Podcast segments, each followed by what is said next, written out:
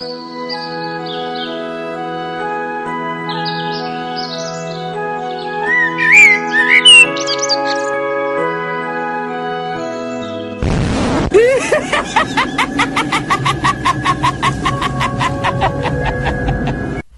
está ouvindo FGCast, o podcast do portal Filmes e Games. Christmas, I don't want to fight tonight with.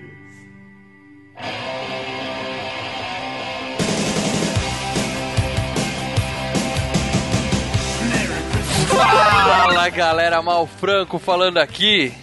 E esse filme ia ser muito melhor se fosse com Arnold Schwarzenegger. Ah. Com a gente hoje aqui, Não. meu camarada Leandro Valina. Gente, eu montei a minha árvore de Natal assistindo esse filme. Minha mulher e minha, minha filha não entenderam porra nenhuma, cara. E isso que eu falei que era filme de Natal. Mas beleza. Com a gente, como sempre, o especialista Marcelo Paradela. Aqui, coma isso. É a tradução de Urdu para a frase mais significativa desse filme. Tá, agora o que, que boiando, é tô boiando. Urdur? É uma, é uma língua lá da. da que- tipo do Uzbequistão, Cazaquistão, lá para aqueles lados lá. É os russos, porque os caras eram russos ali, né? Não, Não é alemão. russo com asiático, aquelas porcarias. Paradela, eu não entendi nada o que, que você quis dizer ainda, cara. É porque. É porque Ipikaye em Urdu significa aqui, coma isso. Eu, tinha- eu Ah. sabia, eu sabia que tinha alguma coisa, né? Épica que- E com a gente, de volta ao FGCast depois de muito tempo, o cara que mantém o portal Filmes e Games no ar, Lucas Nunes. Geronimo Motherfucker. Bom, eu queria dar um spoiler aqui pra quem não assistiu, chama Duro de Matar um, mas é só o chefão, porque todos os outros foram muito fáceis de matar. Quem que é o Lucas, Mal? Quem que é o Lucas? Só explicando aqui por que que é o cara que mantém o FGCast no ar. O Luke é o cara É uma responsável. criancinha que pediu pra... É o sócio oculto, é o sócio oculto. Isso, é, é o, o ouvinte que foi sorteado essa semana pra participar com a gente. Não, o Lucas é o cara responsável por toda a parte técnica do site. Então, se você bater o olho no site e ver aquele bugzinho no canto, um sinalzinho estranho e tal, a culpa é dele, beleza? É. Tudo que dá certo e tudo que dá errado no site é culpa do Lucas. Eu queria dizer que eu participei, acho que dos cinco ou seis primeiros casts e. Nossa, vocês eram todos desconhecidos, agora estão todos soberbos e, são celebridades abordados na rua. Eu tô até. Eu tô acanhado aqui. Ele participou até de FG Play, de FG Play não, de gameplay Eu com a gente participei. lá, uns dois de gameplay, Assassin's Creed. O, o- É. Acho que foi o primeiro Call of Duty que saiu ainda, deve estar no quinto ou sexto, pode que foi o primeiro que saiu, cara.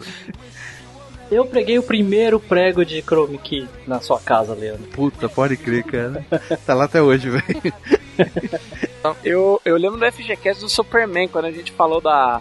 que o, o Super-Homem no final do filme tava voltando no tempo. Ele. Meu Deus, isso mudou minha vida. FGCast 17, É verdade, quem não ouviu cara. ainda tá aí. 17. Bom, hoje a gente vai falar de um dos filmes mais pedidos pela nossa audiência nos últimos dois anos, nego tá na nossa orelha. Fala de Duro de Matar, fala de Duro de Matar. Aí a gente vai finalmente falar desse que era pra ter sido a sequência de Comando para Matar. Não foi, infelizmente. E fizeram esse filme que também é bom, mas não tão bom quanto poderia ter sido. Quê? Você não tá acreditando que eu tô falando sério, né? Pera, Parada? pera, pera, pera. Você não tá falando sério.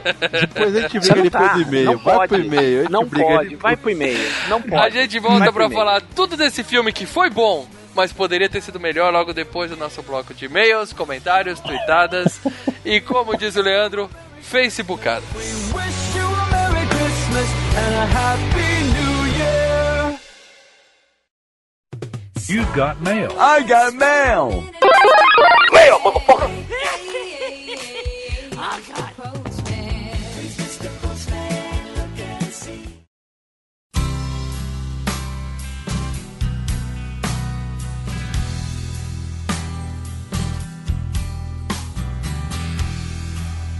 Fala, Leandro, onde é que a gente tá agora?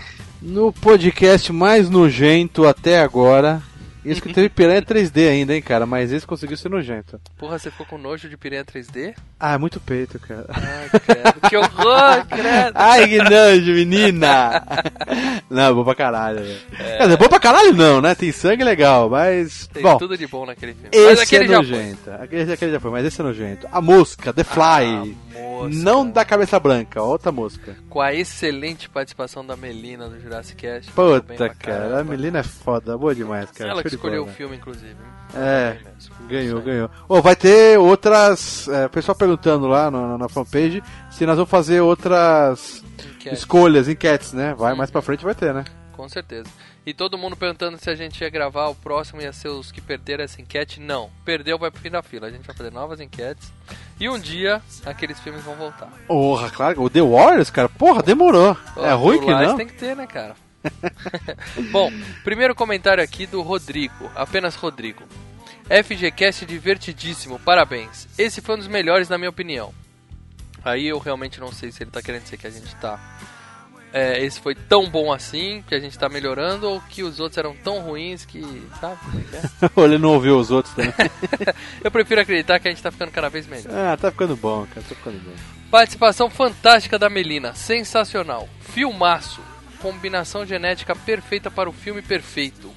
Fusão 100% de aproveitamento. Mal Caraca. Franco, Leandro Valina, Marcelo Paradela e Melina. Ó, vamos deixar claro aqui que esse papo de fusão eu não tenho o menor interesse. Primeiro que a Melina é casada, eu também sou, os outros dois são homens. Ele E falou fusão no feios, filme, então que no vai filme tem a rolar. fusão, a fusão do, do, do, do cara com a mosca, entendeu? Ah, espero que seja só isso que ele quis dizer. É. Se for fusão de Mal Franco e Leandro Valina, não vai rolar, galera. Não vai Puta rolar. que Parece pior que o macaco e o, É, e o o gato, gato, velho. Caraca. Aliás, você viu aquela cena extra, né? Porra, cara, tenso, cara, tenso. Aquela e a cena do Dazinha saindo pela barriga, cara. Sim, sim, sim. Caraca, que tenso, cara. Que mais tem aí, Lê? Bom, as boas e velhas Facebookada. Galera, curtam lá nossa fanpage, facebook.com.br filmes e games. Também temos o Twitter, também temos o Google Plus. O Google Plus também tá crescendo, hein, cara. O Google Plus também tá, tá ficando legal. Eu tô com aqui do, na Facebookada do Thiago Camargo. E aí, firmeza? Só passando pra dizer que o site de vocês está de parabéns. Virei fã do FGCast. E ontem acompanhei no YouTube o FG Series. Galera, tem FG Series quadro lá no YouTube. Nosso YouTube tá bombando. FG Series, o último que saiu foi do Agentes do, Da do- da Shield. Shield, cara. E a segunda Porra. temporada tá ótima. É, não vi ainda. youtube.com barra canal Filmes e Games. Acessa aí, É, galera. e dá, se inscreve lá. Daí ele falou, foi muito bom. Uma dica pra vocês comentarem: American Horror Story. Também. Porra, já que vocês gostam. Que tá na minha lista, ó. É, e, dá- e a dica que ele deu é a seguinte: ele falou assim, já que vocês gostam de terror, né, ele sentiu com a nossa pegada, e essa série é bacana porque cada temporada é uma história diferente, não precisa assistir todas as temporadas, né? Então, e daí colocou aqui, e outra dica de FGCast de filme é O Corvo ou Alien o Oitavo Passageiro, cara. Ah, o Alien é Alien já questão- quase quase nas 10 vezes já, já fizemos do Alien. Daí a gente fala, é não, vai questão mais pra frente, tempo, vai é pra óbvio. frente. É óbvio É. que o Alien vai estar aí logo. Logo, logo. É, ó. E o Corvo, o Corvo qual que é? Corvo aquele do... O Corvo, acho que é aquele que matou. Brandon Lee? É, do Brandon Não, teve um tá. outro corvo também depois. Cara, esse aí é menos provável. Tem muita coisa boa na frente. Muita coisa. Não é. Bom, deixa eu ler mais um aqui. Vê. Andrews. Apenas Andrews. O pessoal não põe sobrenome, a gente vai que vai. Um cast muito bom de um clássico de respeito. Estou ansioso pelo cast de Duro de Matar. Ó, daqui a pouquinho você já vai escutar. Acesso esse site todo dia para ver se tem um novo cast para poder ouvir na sexta ou sábado de madrugada jogando PC e comendo besteiras depois de uma semana cansativa. Ó, Andrews, primeiro, comer besteira tal, beleza, mas maneira, tá? Isso mata. É, eu já, eu já tô na minha Você precisa acessar o regime. site todo dia pra ver os Precisa sim, precisa Você tem que sim. acessar o site todo dia pra ver os posts que estão lá, que são interessantíssimos. Tem um post de 40 filmes que vão sair em 2015 que você nunca ouviu falar, mas você vai querer ver que tá bombando, derrubou o site três vezes. É isso aí. Ou seja, tem muita coisa legal no site. Continue acessando todo dia, mas FGCast tem data pra sair. Quando não atrasa, é sempre no dia 1 e dia 15. Beleza? Isso aí. O que mais tem aí, Lê? Mal, tô com mais uma Facebookada aqui. Amigo nosso antigo também é o Josier de Melo. Ele fez, ele fez uma pergunta aqui muito importante, Mal, que eu quero a resposta também. Amigos, previsão sobre algum cast sobre games? Afinal, já faz tempo que vocês não falam sobre esse tema.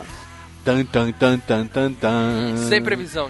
Sem previsão. Cê, não, não, não. Vou- Eu, eu vou forçar a passar um em fevereiro, cara. Tem que sair um em fevereiro. Bom, essa promessa é do Leandro. Nada, nada garantido é, não, vai ter que vir. Ou no primeiro ou no segundo. Tem que vir alguma coisa. É isso aí, galera. Mandar abraço pra todo o resto do pessoal. Tem muita gente que tá comentando pela primeira vez, gente nova. O Edinaldo Filho deixou comentário lá. O Guest, o Guest tá sempre participando com a gente. Obrigado, Guest. A gente vai arrumar esse bug do site ainda, cara. E Oi, tem um monte de gente que deixou comentário lá. A Rayana deixou um monte de informações interessantes sobre o filme. E aí o próprio Rodrigo respondeu pra ela falando de Jurassic Cast, tá? do Jurassic Park, né? E, e aí o que, que ele falou? Que tem uma cena que o Sam atola o dedo na pobre da menininha. e ele colocou até a imagem lá no filme. E tem mesmo essa cena. É tensa. Quem quiser ver é só entrar lá no cast, no post do cast que vocês vão ver. O Thiago Boss também deixou lá, o Augusto César, toda a galera passou por lá e deixou mensagem. Obrigado, gente. A gente tá sempre respondendo todas elas. Beleza? Então é Natal. É, vamos ouvir agora a nossa FreeCast especial de Natal, Duro de Matar. É isso aí, galera. É isso aí. Beleza, Valeu. gente. Falou.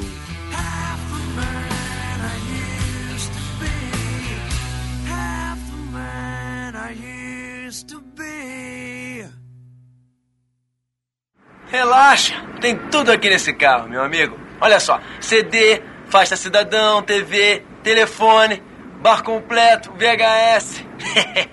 e se o nosso amiguinho aí tiver afim, eu conheço umas gatinhas que adoram dar um rolé. ou, ou ele é casado?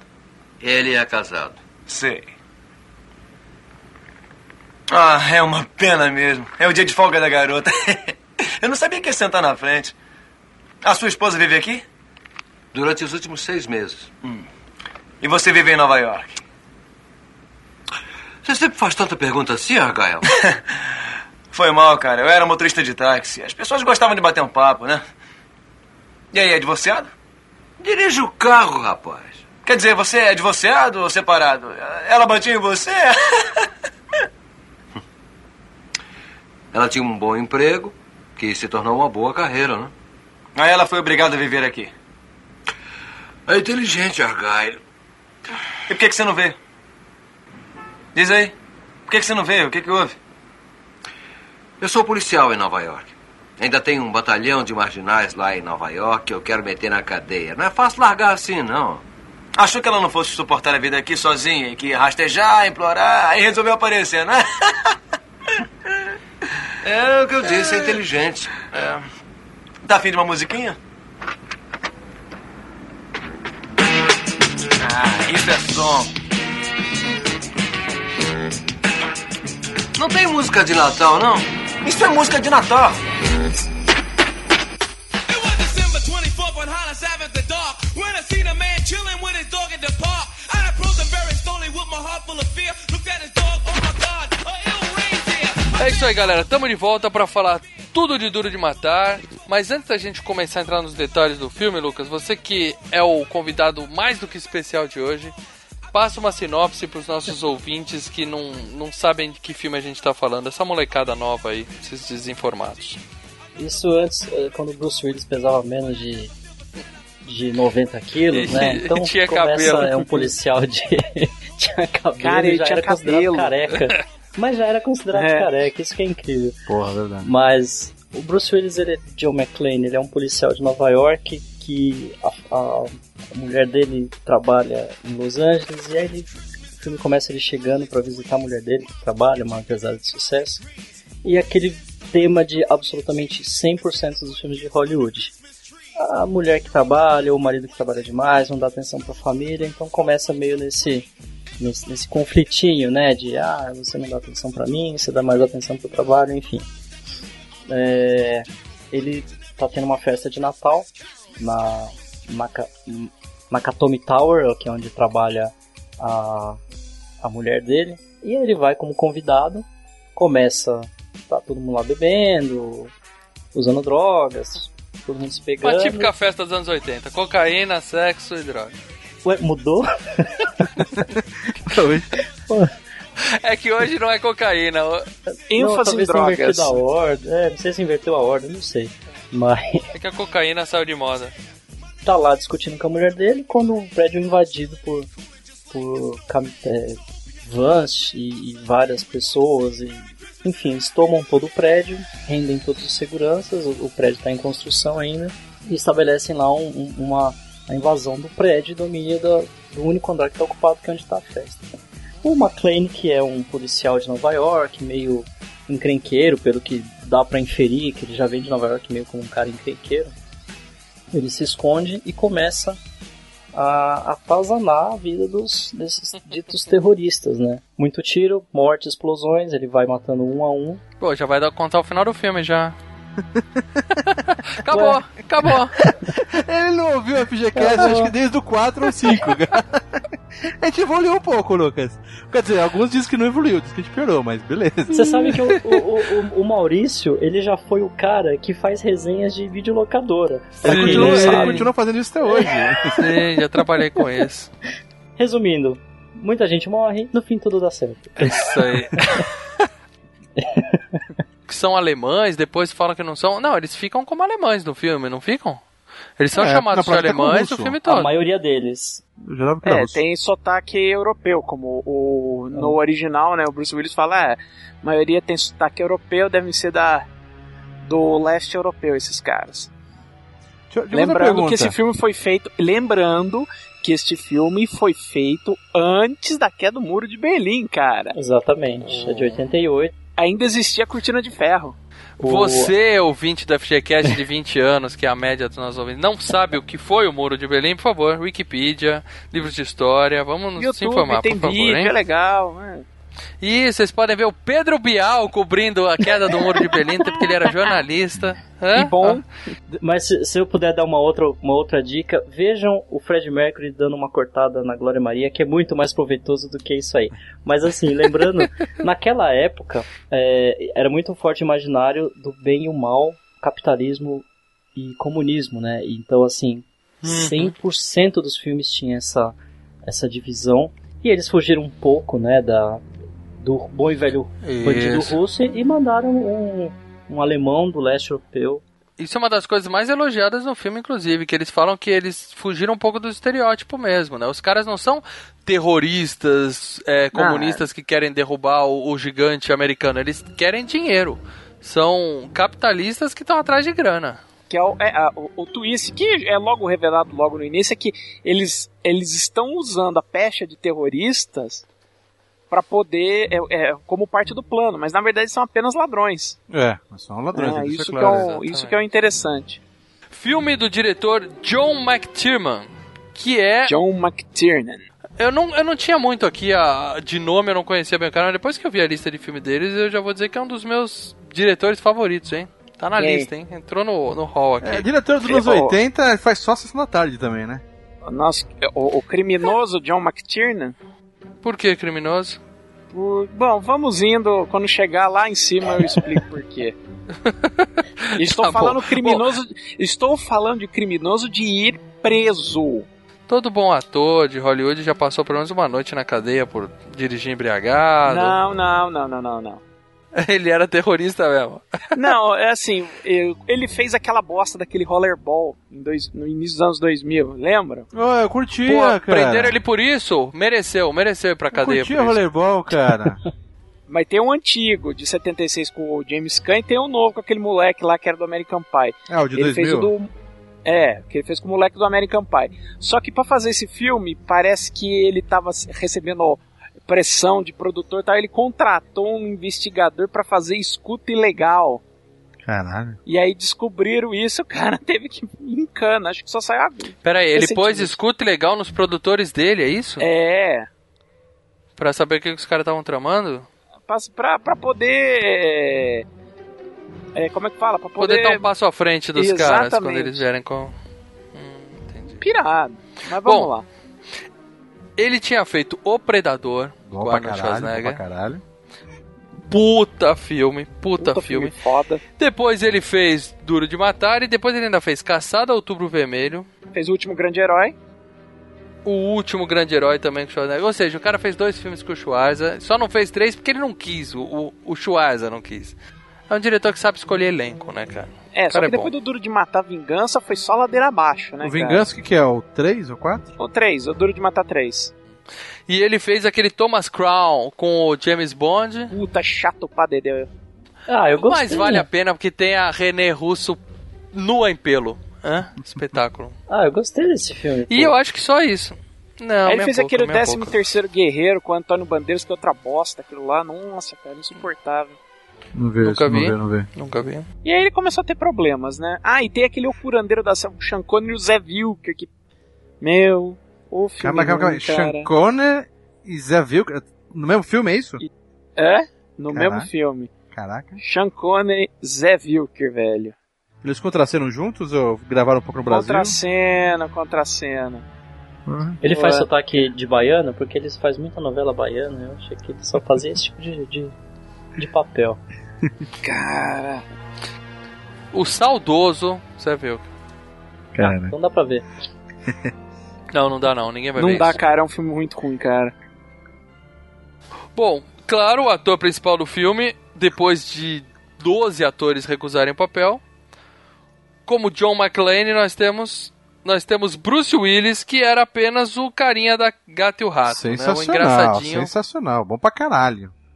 Cara, mas assim, é, vamos, vamos já aproveitar que a gente tá falando do Bruce Willis, vamos falar sobre a- essa história de elenco, né, do, do, do pra- do papel principal. Sabe quem que foi o primeiro cara que o papel foi oferecido? Stallone. Por con... Não, Sempre Stallone bom. recusa, cara. não, por conta de negociação, por conta de contrato. Dinheiro, você diz. É, né, é de contrato, por coisa legal. Frank Sinatra. Jingle bells, jingle bells, jingle all the way. Oh, what fun it is to ride in a one horse open sleigh. Porra. Nossa, você foi lá atrás, hein? O que acontece foi o seguinte: Hum. o, o livro. É, esse filme é adaptado de um livro, quer ou não. E, Uhum. e, e esse livro, na verdade, é aquela. Sabe aqueles livros que é sempre o mesmo personagem? Tipo que hoje é o, é o Código da Vinci, só que sem o bafafá, sem todo mundo comprando, mas é sempre um livro que sai do mesmo policial, que sai. Essas coisas Sim, assim, sim. entendeu?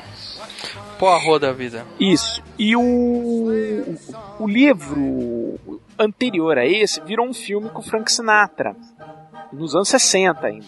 E o Frank Sinatra tinha por contrato com o autor do livro que qualquer outro livro desse autor que virasse algum filme, ele tinha a prioridade de ser oferecido. Então os caras tinham que chegar e falar: olha, quer fazer esse filme? Se ele falar não, aí eles poderiam correr para outros atores. Mas por é, pro forma tinha que chegar pro Sinatra. Só que o Sinatra já tava quase beirando os 80 ali, né? O Sinatra olhou, olhou. É, então não é que o papel foi oferecido, né? Eles só É. cumpriram uma, uma tabelinha ali, falaram, quer, não quero, beleza, vambora. É, cê- é tipo, você não vai querer fazer esse Mas o Sinatra né? já fez uns filmes de policial já, né? Fez, fez, quando ele Ah, era. mas até aí o Roberto Carlos já fez filme dirigindo, dirigindo carro de corrida. Isso aí não quer dizer que o cara é bom, entendeu? Ele é cantor e pronto. Não, mas o Roberto Carlos não tem um Oscar de atuação, o Sinatra tem. Caralho. Ah, mas o Sinatra é. O É. pessoal, os americanos adoram ele, é diferente. Um é a voz, o outro é a perna. Aliás, essa lenda do Roberto Carlos ter uma perna de pau, acho que a gente nunca É vai lenda. saber, né, cara? Eu nunca vi ele de bermuda, isso é fato. Bom, o que eu sei é que o, quem tinha os direitos do livro era o Clint Eastwood, e ele queria estrelar esse filme, era a ideia dele original no começo dos anos 80. E aí acabou empurrando pra frente e tal, ele acabou no- o projeto acabou não saindo do papel e aí ele liberou pra, pra outras pessoas fazerem. Ele já tinha cara de velho naquela época, né? Não, é, é que na verdade o, o Clint ele já tinha um, um papel mais ou menos semelhante a- a- ao John McClane, que era o Dirty Harry, né, cara? É, qualquer coisa que você fizesse, você poderia acabar adaptando esse livro pra um, um filme da série do Dirty Harry, entendeu? Uma aventura do Dirty Harry, vamos que vamos, né? E vamos que vamos. Tá, agora falando do que quase realmente oc- ocorreu. Esse filme era pra ser Comando para Matar 2, né? Todo mundo sabe dessa história. Quando compraram, aí a Fox comprou os direitos, o Joe Silver, que é o produtor do, do Comando pra Matar, falou: eu vou usar esse livro como base pra fazer o Comando pra Matar 2. Caralho. Claro que a história ia ser muito diferente se a gente tivesse um, um herói como o Schwarzenegger, né? Ele não ia passar pelos perrengues que o Bruce Willis passa nesse filme, né? Ele ia provavelmente resolver tudo com um braço só, né? E outra coisa, é, o filme em si, é, é- é por isso que tem adaptação. Você pega só a, a, a- linha mestra do que, se, do que se trata o tema, quer dizer, é, uma gangue que se faz de terroristas toma conta de um prédio e só uma pessoa lá dentro que pode salvar. Pronto. E daí você muda. Isso. Agora, como vai salvar? é, Exato, faz toda a diferença. montando. Com certeza o Schwarzer iria salvar com muito mais estilo. Mas Cara, no final é- ia acabar mais ou menos a mesma coisa. Salvou o dia. É. Agora, depois que o Schwarzenegger falou não quero fazer esse filme e tal, não tenho interesse, aí foi, que eu saiba, pela ordem dos que foram oferecidos, foi primeiro Nick Note, não rolou. Depois é que chegou no, no Sylvester Stallone, né? Não ah, eu rolou. falei? Stallone tá de todas. É, a quarta opção, né? Mas esses tipos de filme, na época, era sempre é, é, pelo tema, pelo. Tinha os nomes filme que pipocam, É. né? É, você sempre oferece pra esse tipo de pessoas. Então, né? mas ele não é um filme brucutu, esse filme. É um filme policial. Mas não é o estilo... Mas é aquilo que o Marcelo falou, as adaptações poderiam transformar num filme Não, e outra coisa. entendeu? Não, e outra coisa, é um filme que de ação pra época muito semelhante às coisas que estavam acontecendo. Não, mas Comando pra Matar, o, o Rambo, Não, mas veja o que é o Comando pra Matar. tava é numa que o Comando pra Matar é, é mais exagerado. É, o Brucutu, esse é policial. Isso, é isso que a gente tá falando, Brucutu. É filme. Brucutu é praticamente um, um, É na um porrada, super-herói, é. entendeu? O cara que resolve É, tudo. É acabar na Isso. porrada, sem arma. O Duro de Matar, por incrível que pareça, embora se você for ver, ele também é exagerado pra caralho, inclusive, vejam o Honest Action. Depois eu passo o, o, o, o link pra você pôr. Cara, é, o, o, o McClane teria morrido quatro vezes só nesse filme. Não, mas nesse filme, é, assim, existe muito exagero, mas eu acho que a diferença é que ele não é o musculoso, né? É.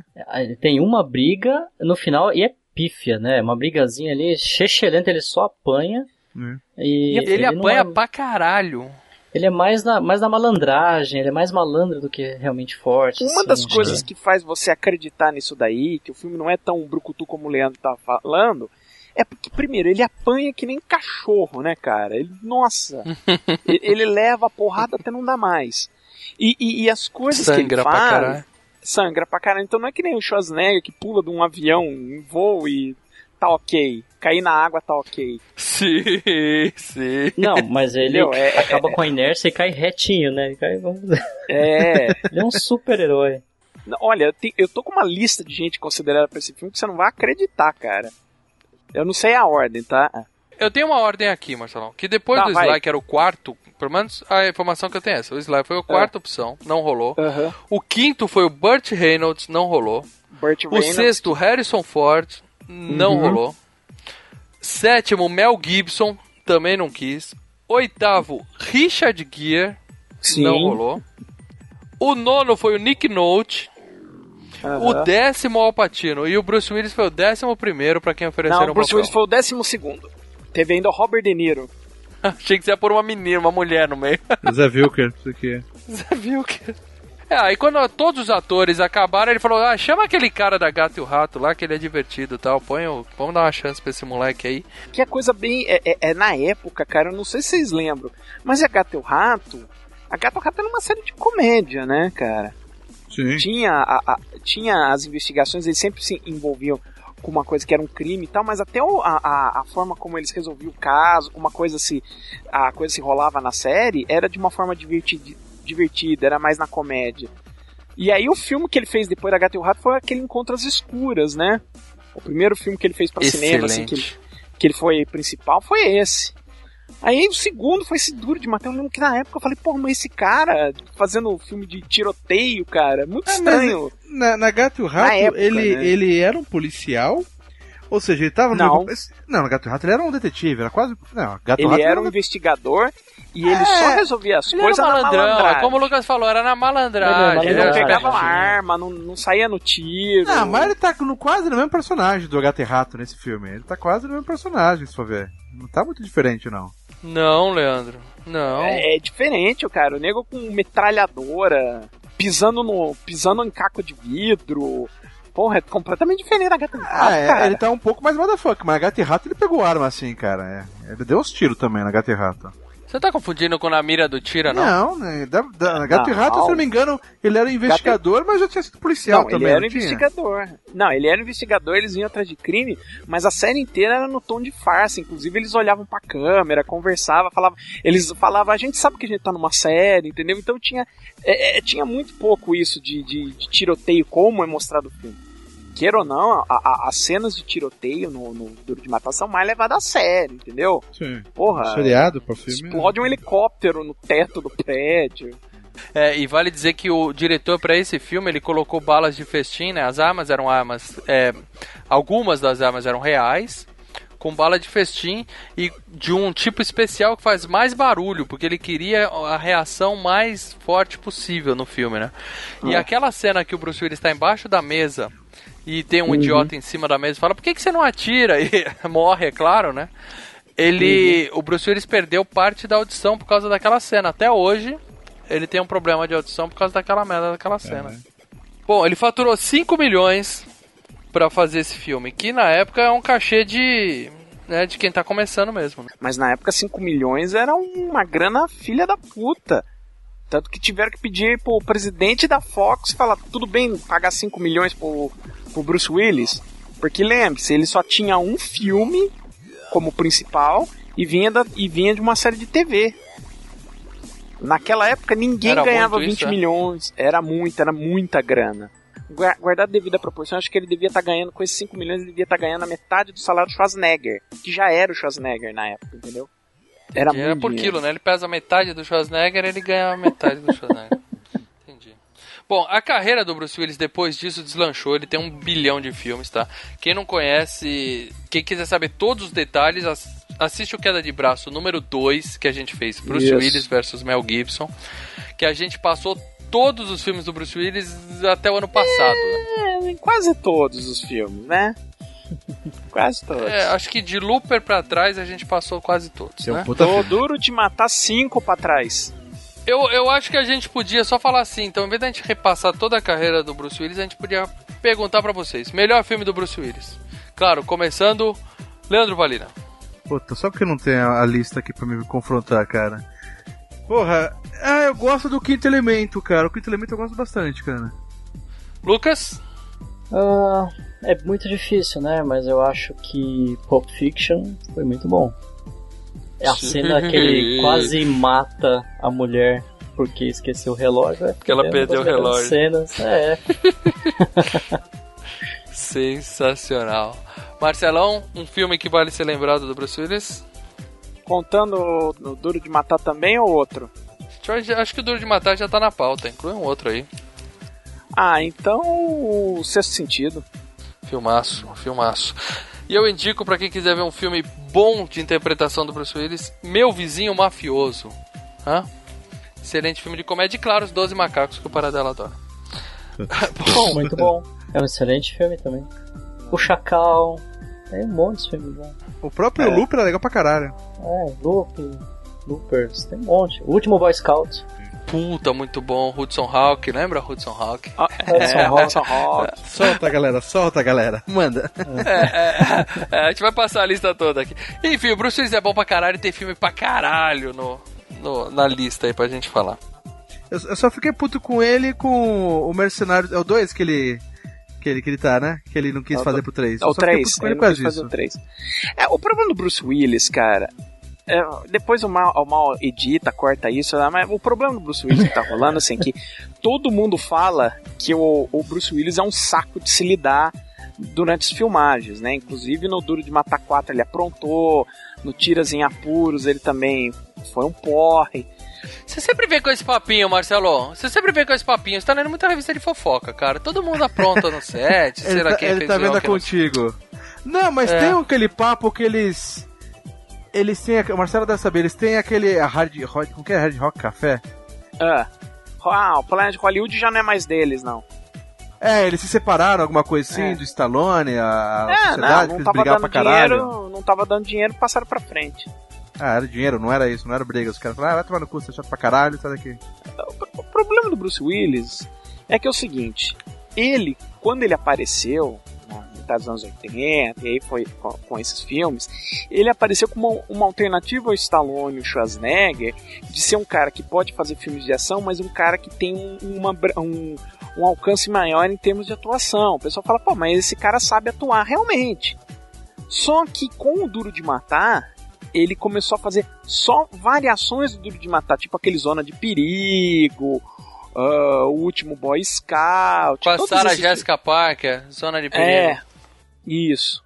Bom filme. E o que que acontece? Todas as vezes que ele tenta, ele até abriu uma produtora para tentar viabilizar algum filme que tipo, fosse no estilo que ele mais gostasse de fazer. Tipo, o Hudson Rock foi uma coisa que ele quis fazer. E, e não deu certo. Toda vez que alguma coisa dava certo para ele, é quando enfiavam ele num filme de ação.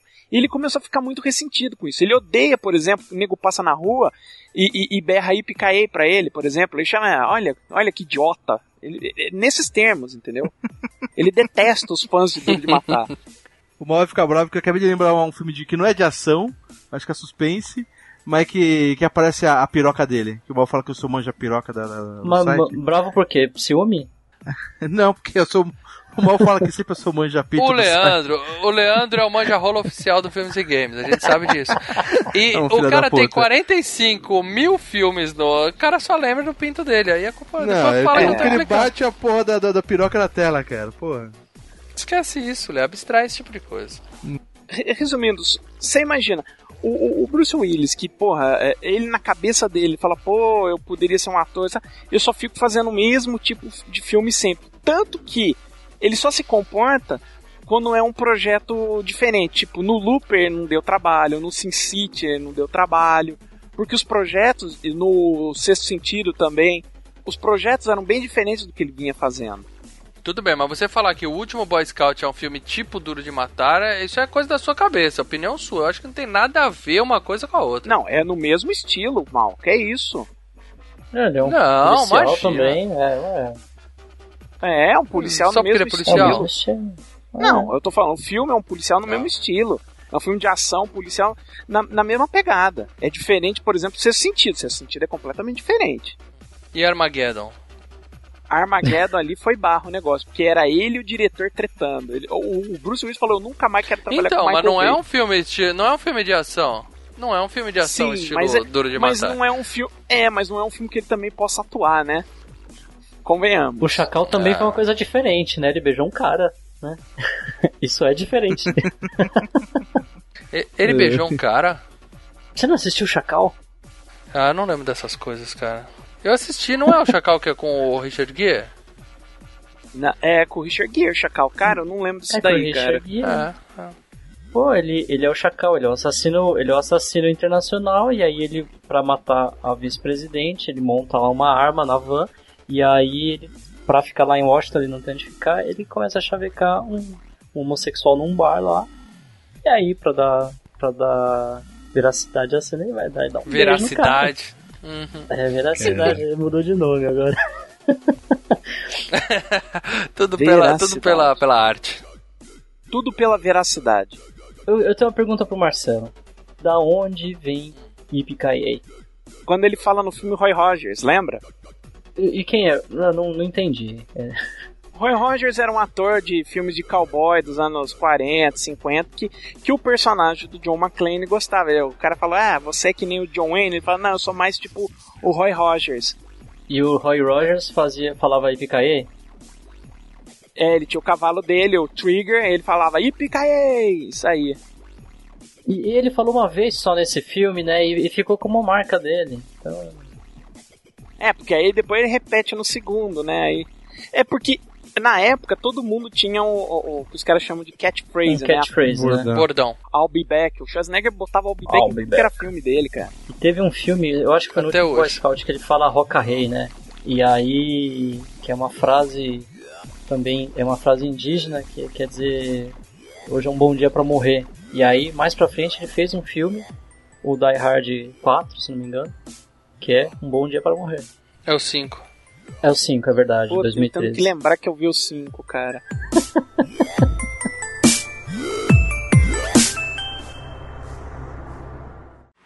Acho que falei que queria silêncio no rádio até segunda. Eu sinto muito, Hans. Eu não captei a mensagem. Talvez devesse ter posto no quadro de anúncios. Achei que, como queimei o Tony, o Mark e o nosso amigo aqui, Carl e o Franco, talvez estivessem um tanto solitários e eu resolvi ligar para você. Como é que ele sabe tanta coisa? Foi muita gentileza sua. Imagino que você seja o nosso misterioso penetra. Você é muito esperto para ser um segurança. É, desculpe, Hans, mas você se enganou. Aceita dobrar o valor das apostas? De agora em diante? Quem é você? Eu sou uma pulga atrás da sua orelha, Hans. A pedra do seu sapato. Eu posso incomodar. Hum? Puxa. Contatem todos os demais, não usem rádio. Vejam se ele mente quanto ao Marco e descubram se há mais alguém faltando. Senhor misterioso. Ainda está aí? Ainda estou. A não ser que queira abrir a porta da frente para mim. Desculpe, mas não. Mas eu estou em desvantagem. Sabe o meu nome, qual é o seu? Mais um americano que viu muitos filmes quando criança. Mais um órfão de uma cultura falida que pensa que é John Wayne, Rambo, Matt Dillon. O meu gênero é mais Roy Rogers, sabia? Eu me amarrava naquelas camisas decoradas. Acha realmente que tem chance contra nós, senhor cowboy? Experimenta, desgraçado.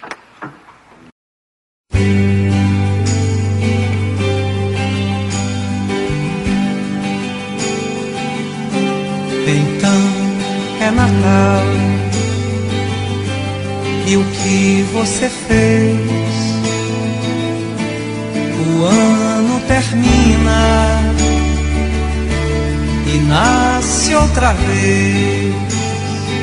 Bonnie Benedict, que é a Holly, a Holly McLean. né? Bonnie Bedelia. Ah, nunca mais fez nada, né? Ela fez Duro de Matar 1 e 2. Fez isso. E só. Acima de qualquer suspeita com o Harrison Ford? Eu não lembro Não dela no lembro. filme, eu lembro do filme, mas não lembro dela no filme. Spoiler. Ela. é, é, no final você descobre que quem assassinou foi ela. Puta, eu ia ver esse filme, Bom, cara. ela tá num filme chamado. é, já desencanei já. Ela tá num filme chamado Trocas Macabras, que tem na Netflix também. Puta, Assistam que é um filme. filme de terror. É legalzinho, cara. Que é um, baseado no livro do Stephen King. É um filme mal menos. Todo filme baseado no livro de Stephen King é mal ou menos. Nós temos Alan Rickman como Hans Gruber. Esse É, cara também não aí- fez mais nada, mas ele tá na série dos filmes do Não. Harry Potter, né? Ele ficou famoso lá, né? Não, não, não, não, não, não. Como assim esse cara não, fez mais nada? Não, pa- para, para que esse cara. Eu passei duas horas do filme, o filme tem duas horas, eu passei duas horas pensando, quem foi esse maldito que faz essas caretas? Eu fui lá no, no IMDB, ele é o Severus Snipes, ele é o professor do Harry Potter. Eu não tenho essa referência. Vamos lá, gente. Alan Rickman. Alguém me fala um filme que esse cara fez além de Harry Potter e Duro de Matar. Vai. Robin Hood. Ah, para. Robin Hood. O Robin, Robin Hood. Robin, Hood do Kevin Costner. O que, que ele fazia no Você Robin quer Ele era o Hood? xerife. De comédia. Ele era o vilão, porra. Não ele era o, o, o xerife. delegado, né? Era o xerife. Isso, xerife Nottingham. de Nottingham. Bom, então a gente tinha esse Hans Gruber da vida aí. Razão e sensibilidade. O dogma do Kevin Smith, que ele era a voz de Deus. Ah, eu não assisti esse, mas Peraí, a Deus não era Alanis Morissette? Né, mas ele era a voz de Deus, ele era Metatron. Ele é aquele anjo sem pinto que aparece lá no, no início do filme, que a nega joga um extintor de incêndio nele. Leandro, Anjo Sem Pinto, você lembra dele? Não? Por isso, se tivesse rola, você lembrava, seu manja Ai, rola. cacete. É um filho da puta. Vamos lá. Aí tem o Simplesmente Amor. Não, vamos falar de filme bom, Marcelo. E tem o Guia do Mochileiro das Galáxias, que a gente fez o FGCast Boa, 42. esse filme eu lembro. O que, que ele fez no Guia do Mochileiro? Ele fazia a voz do, do Android defensivo. A voz, Cocô, ah, é a voz. Vans. É. Bom, E ele tava no Sweeney Todd com tipo, Ah, bom. o Johnny Depp. Ele Esse filme fez é Duro de Matar, então. Pronto. fora que ele fez Harry Potter. Harry É. Potter. Harry Potter. Harry É, Potter. sete vezes Harry Potter. Harry Potter. Harry Potter. além disso, nós temos Alexander Godunor, que é o loirinho, o loirão, né? O loiro cabeludo que fica puto com o Bruce Willis e quer matar ele. Isso. Esse Não, cara mas também que Ah, porra é também ele matou o irmão. é um bom motivo pra ficar bravo, né, cara?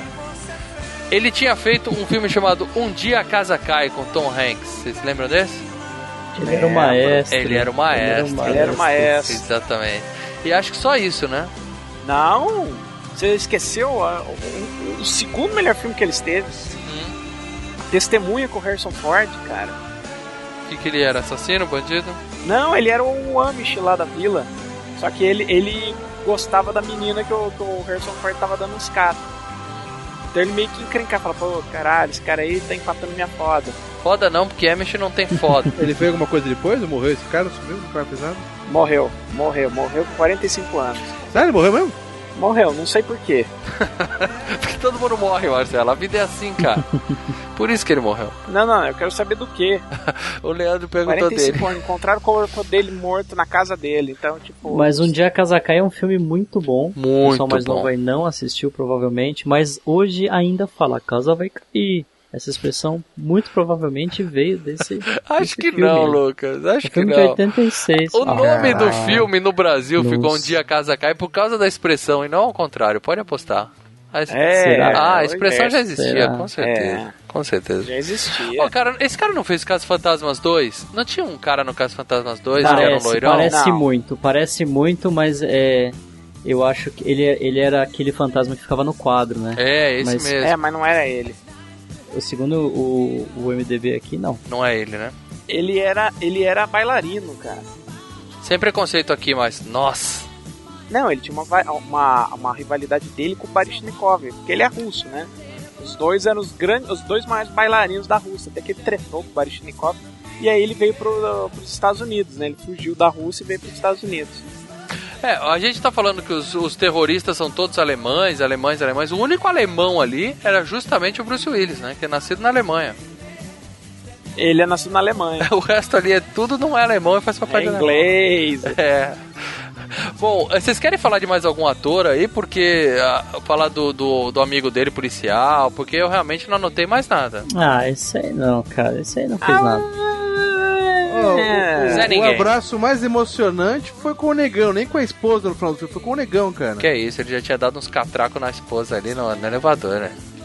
É, mas com o negão foi o abraço mais. Eu tenho um que talvez, vamos ver se eu tô errado, mas o, o aquele, se não me engano, o, o repórter que invade a casa dele pra re- fazer entrevista Chato. é o É. mesmo cara que libertou os fantasmas nos Ghostbusters. Isso, é ele é mesmo. ele mesmo. É ele mesmo, O né? que falava que É, precisava ele de uma autorização pra abrir lá o negócio, ele mesmo. Cusão. Isso. Cara de cuzão, né? Você olha pro cara, cara de cuzão. É o Sem Pinto, lembra? No, no Caso Fantasma, os caras viram e falavam o Sem Pinto ali.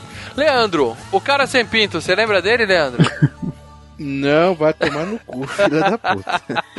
Se não lembraria, se tivesse, ele lembraria. Lembraria. certeza. E você sabe, o, o, o chefe de polícia, né? O chefe do, do, do Negão é o, o, o diretor da escola do Clube dos Cinco.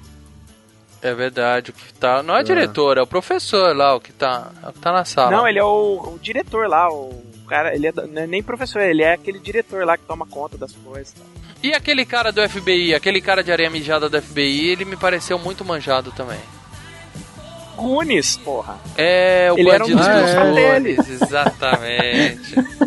o bandido dos Nossa. E mais mandou e muito bem. tão importante quanto, ele foi o vilão do 007 Licença pra Matar, cara. Não, não é tão importante quanto, Marcelo. Eu nunca vou esquecer esse cara matando o Felix Leiter com um tubarão, velho. tipo, o cara pra ser comido por tubarão. Bom, ninguém mais importa, então dinheiro, Marcelão. Dinheiro, quanto esse filme custou e quanto ele fez de grana? O filme custou 28 milhões de dólares à época. Certo? Um orçamento, sendo que cinco deles do Bruce Willis, né? O filme rendeu no mundo inteiro 140 milhões. É, mas. É, é uma boa renda. É uma graninha boa. Boa. Aí eu aproveito para fazer aquela pergunta que é ah, o começo do, do programa, é a primeira frase. Se esse filme tivesse chamado Comando para Matar 2 e tivesse no pôster aquele nominho pequenininho, Arnold Schwarzenegger, ele teria custado provavelmente uns 35, 36 milhões, por causa da diferença de cachê, mas teria feito pelo menos o dobro disso, não teria não? Teria que. Eu acho que teria feito mais dinheiro. Com certeza. Sabe por quê?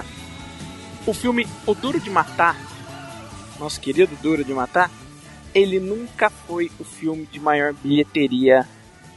Ele nunca ficou em primeiro, nunca ficou em primeiro. Ele nunca ficou em primeiro. Uhum. Sempre ficou em terceiro, quarto, só que ele ficou constante, entendeu? Entendi, mas é- ficar em primeiro era uma coisa que Ele na não- época com o Schwarz era automático, né? Lançou, ele pipocava em primeiro. Mas você não entendeu era- que era o muito mais Schwarzenegger não é o estilo de filme pro Schwarzenegger. É, aí Eu é acho que tá, tem Lucas. Aí é Eu que tá. que É o estilo de filme do Schwarzenegger. Eu tô- Só que como ele não aceitou fazer, eles fizeram adaptações Ah. do roteiro e transformaram num outro tipo de filme, entendeu? O- os eu detalhes tô do imaginando filme... ele falando assim. Yippee aí, motherfucker. Não, mas o, o Lucas tá certo no seguinte. Até aquela época, até o, o, o saiu Duro de Matar, o Schwarzenegger não fazia um filme tão nesse estilo assim. Os filmes do Schwarzenegger eram mais Exterminador do Futuro, Comando pra Matar, que era um pouco mais bem exagerado e tal. Os filmes do Schwarzenegger que ficaram muito semelhantes ao Duro de Matar. A partir dos anos 90, os filmes do Schwarzenegger de ação foram ficando cada vez mais parecidos com, com, com o Duro de Matar. Porque na verdade todos os filmes acabaram ficando parecidos com o Duro de Matar. Peraí, você não tá pondo R no final de propósito ou é seu jeito de falar mesmo, Paradelo? Eu preciso saber isso, que eu tô ficando maluco aqui. O quê? Você fala duro de matar O quê? sem o R no final porque você tá zoando ou é o seu É jeito de falar? matar. Matar. Duro de Matar. Mas vamos lá, ó. Cara, de onde vocês estão tirando que não tem nada a ver, gente? É o mesmo filme, é só uma questão de uma Ó, outra adaptação. Vamos lá, eu vou, eu vou pedir licença, depois ah, vamos todos deixar o Maurício mudo, porque agora eu vou falar um negócio, que é o seguinte, o Schwarzenegger, quando ele assistiu, quando ele fez o Comando para Matar, todo mundo gostou, porque era uma coisa um pouco diferente, era uma violência mais crua, mas vamos lá, a atuação dele é muito ruim, Sim. né? E Ah, ele não vamos é discutir isso, isso daí é um lixo. ruim. Ele fez atuações muito ruins até meados dos anos 90. Quando começou a melhorar, começou a perder aquele sotaque, ele começou a ter, né, Começou a melhorar um quando? pouquinho mais de atuação. Não, Não, vírgula. É, é- é assim, Peraí, peraí, peraí, peraí, peraí. Lucas, qual o filme de atuação do duro do Schwarzenegger? ele de boa atuação? É. Não, eu tô, eu tô ainda te dando o, o benefício tá querendo de falar que ele é um, um- não, cara. com você, porque ele é um péssimo ator. Ele é um péssimo ator. Aqui o mal gosta dele é um cara grande, só isso, musculoso. O- não, é isso que eu tô falando. O Schwarzenegger, ele não é o melhor ator do mundo. A gente já tem essa. essa, essa... Ele é o maior só. Ele tamanho, é o proporção. melhor ator de todos os tempos, mas ele não é uma, o, o- o melhor ator de todos os tempos. Vocês entenderam a diferença? Então vamos lá. Todos Não. os filmes em que ele arrisca a falar demais e fazer catchphrases, ele vira bufão. Não, ele vira robô. E É, o Die Hard robô. é um filme. Na, no Die Hard é um filme que a atuação é importantíssimo, porque o cara ele não é Sim, forte, ele, ele depende de, Ele das tem piadinhas, medo, né? Parte ele- das piadinhas, é, ele. Mas isso é depois da adaptação do roteiro para um ator fracote. O roteiro original, o cara ia entrar, ia dizimar todos os terroristas, ia sair com a mocinha debaixo do braço, provavelmente 48 reféns debaixo do outro braço e salvou o dia. Ia ser um E, filmaço. seria, e seria o quê? Mais do mesmo. Comando para Matar 2, que é um filme que eu até hoje sinto falta que não existiu, que deveria ter existido. Mas ah, tem duas coisas. Primeiro é que o. Em termos de atuação, no caso do Schwarzenegger, é, depende de quem tá lidando com ele. O James Cameron, por exemplo, sabe lidar muito bem com o Schwarzenegger. Tanto que os três filmes que ele dirigiu o Schwarzenegger são três filmes bons, cara. Os dois Exterminadores e o True Lies. E o John McTiernan também sabe lidar com ele, porque ele fez o Predador, fez o Último Grande Herói com ele, cara. Ele ia dirigir ele bem É, também, com sim, certeza. são- o sucesso do Duro de Matar, tô falando assim, porque o- ele não ficou em primeiro nas bilheterias, mas ele acabou gerando muito dinheiro, gerou continuações e os filmes, juntamente com Máquina Mortífera, Duro de Matar e Máquina Mortífera, acabaram virando é, simulacros desses dois. Então todos os filmes que saíram depois de 88 eram mais ou menos parecidos com o Máquina Mortífera ou Duro de Matar. Era um já te vi, entendeu? Qual que veio primeiro, Marcelo? Máquina Mortífera no final de 87. E aí o Duro de Matar em 88. Olha só, o Duro de Matar, cara, ficou atrás em bilheteria do de Uma Cilada pra Roger Rabbit e do Príncipe em Nova York. Que são filmaços. Filmaços. Depois ficou atrás de bilheteria do Coquetel também.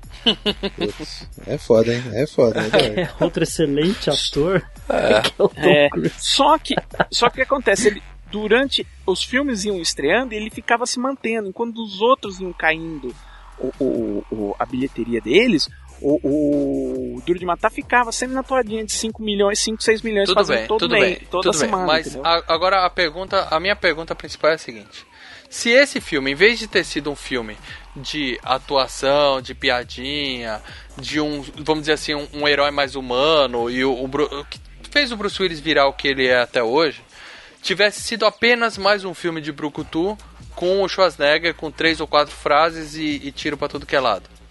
O Comando para Matar 2. Ca- Pera um pouco. Se esse filme não fosse um filme de piadinha. e- Isso. Se a primeira ideia do diretor, quando ele ligou pro Schwarzenegger, ele falasse assim: Eu topo, vamos fazer. Vocês não acham que ia sair um filme melhor do que esse?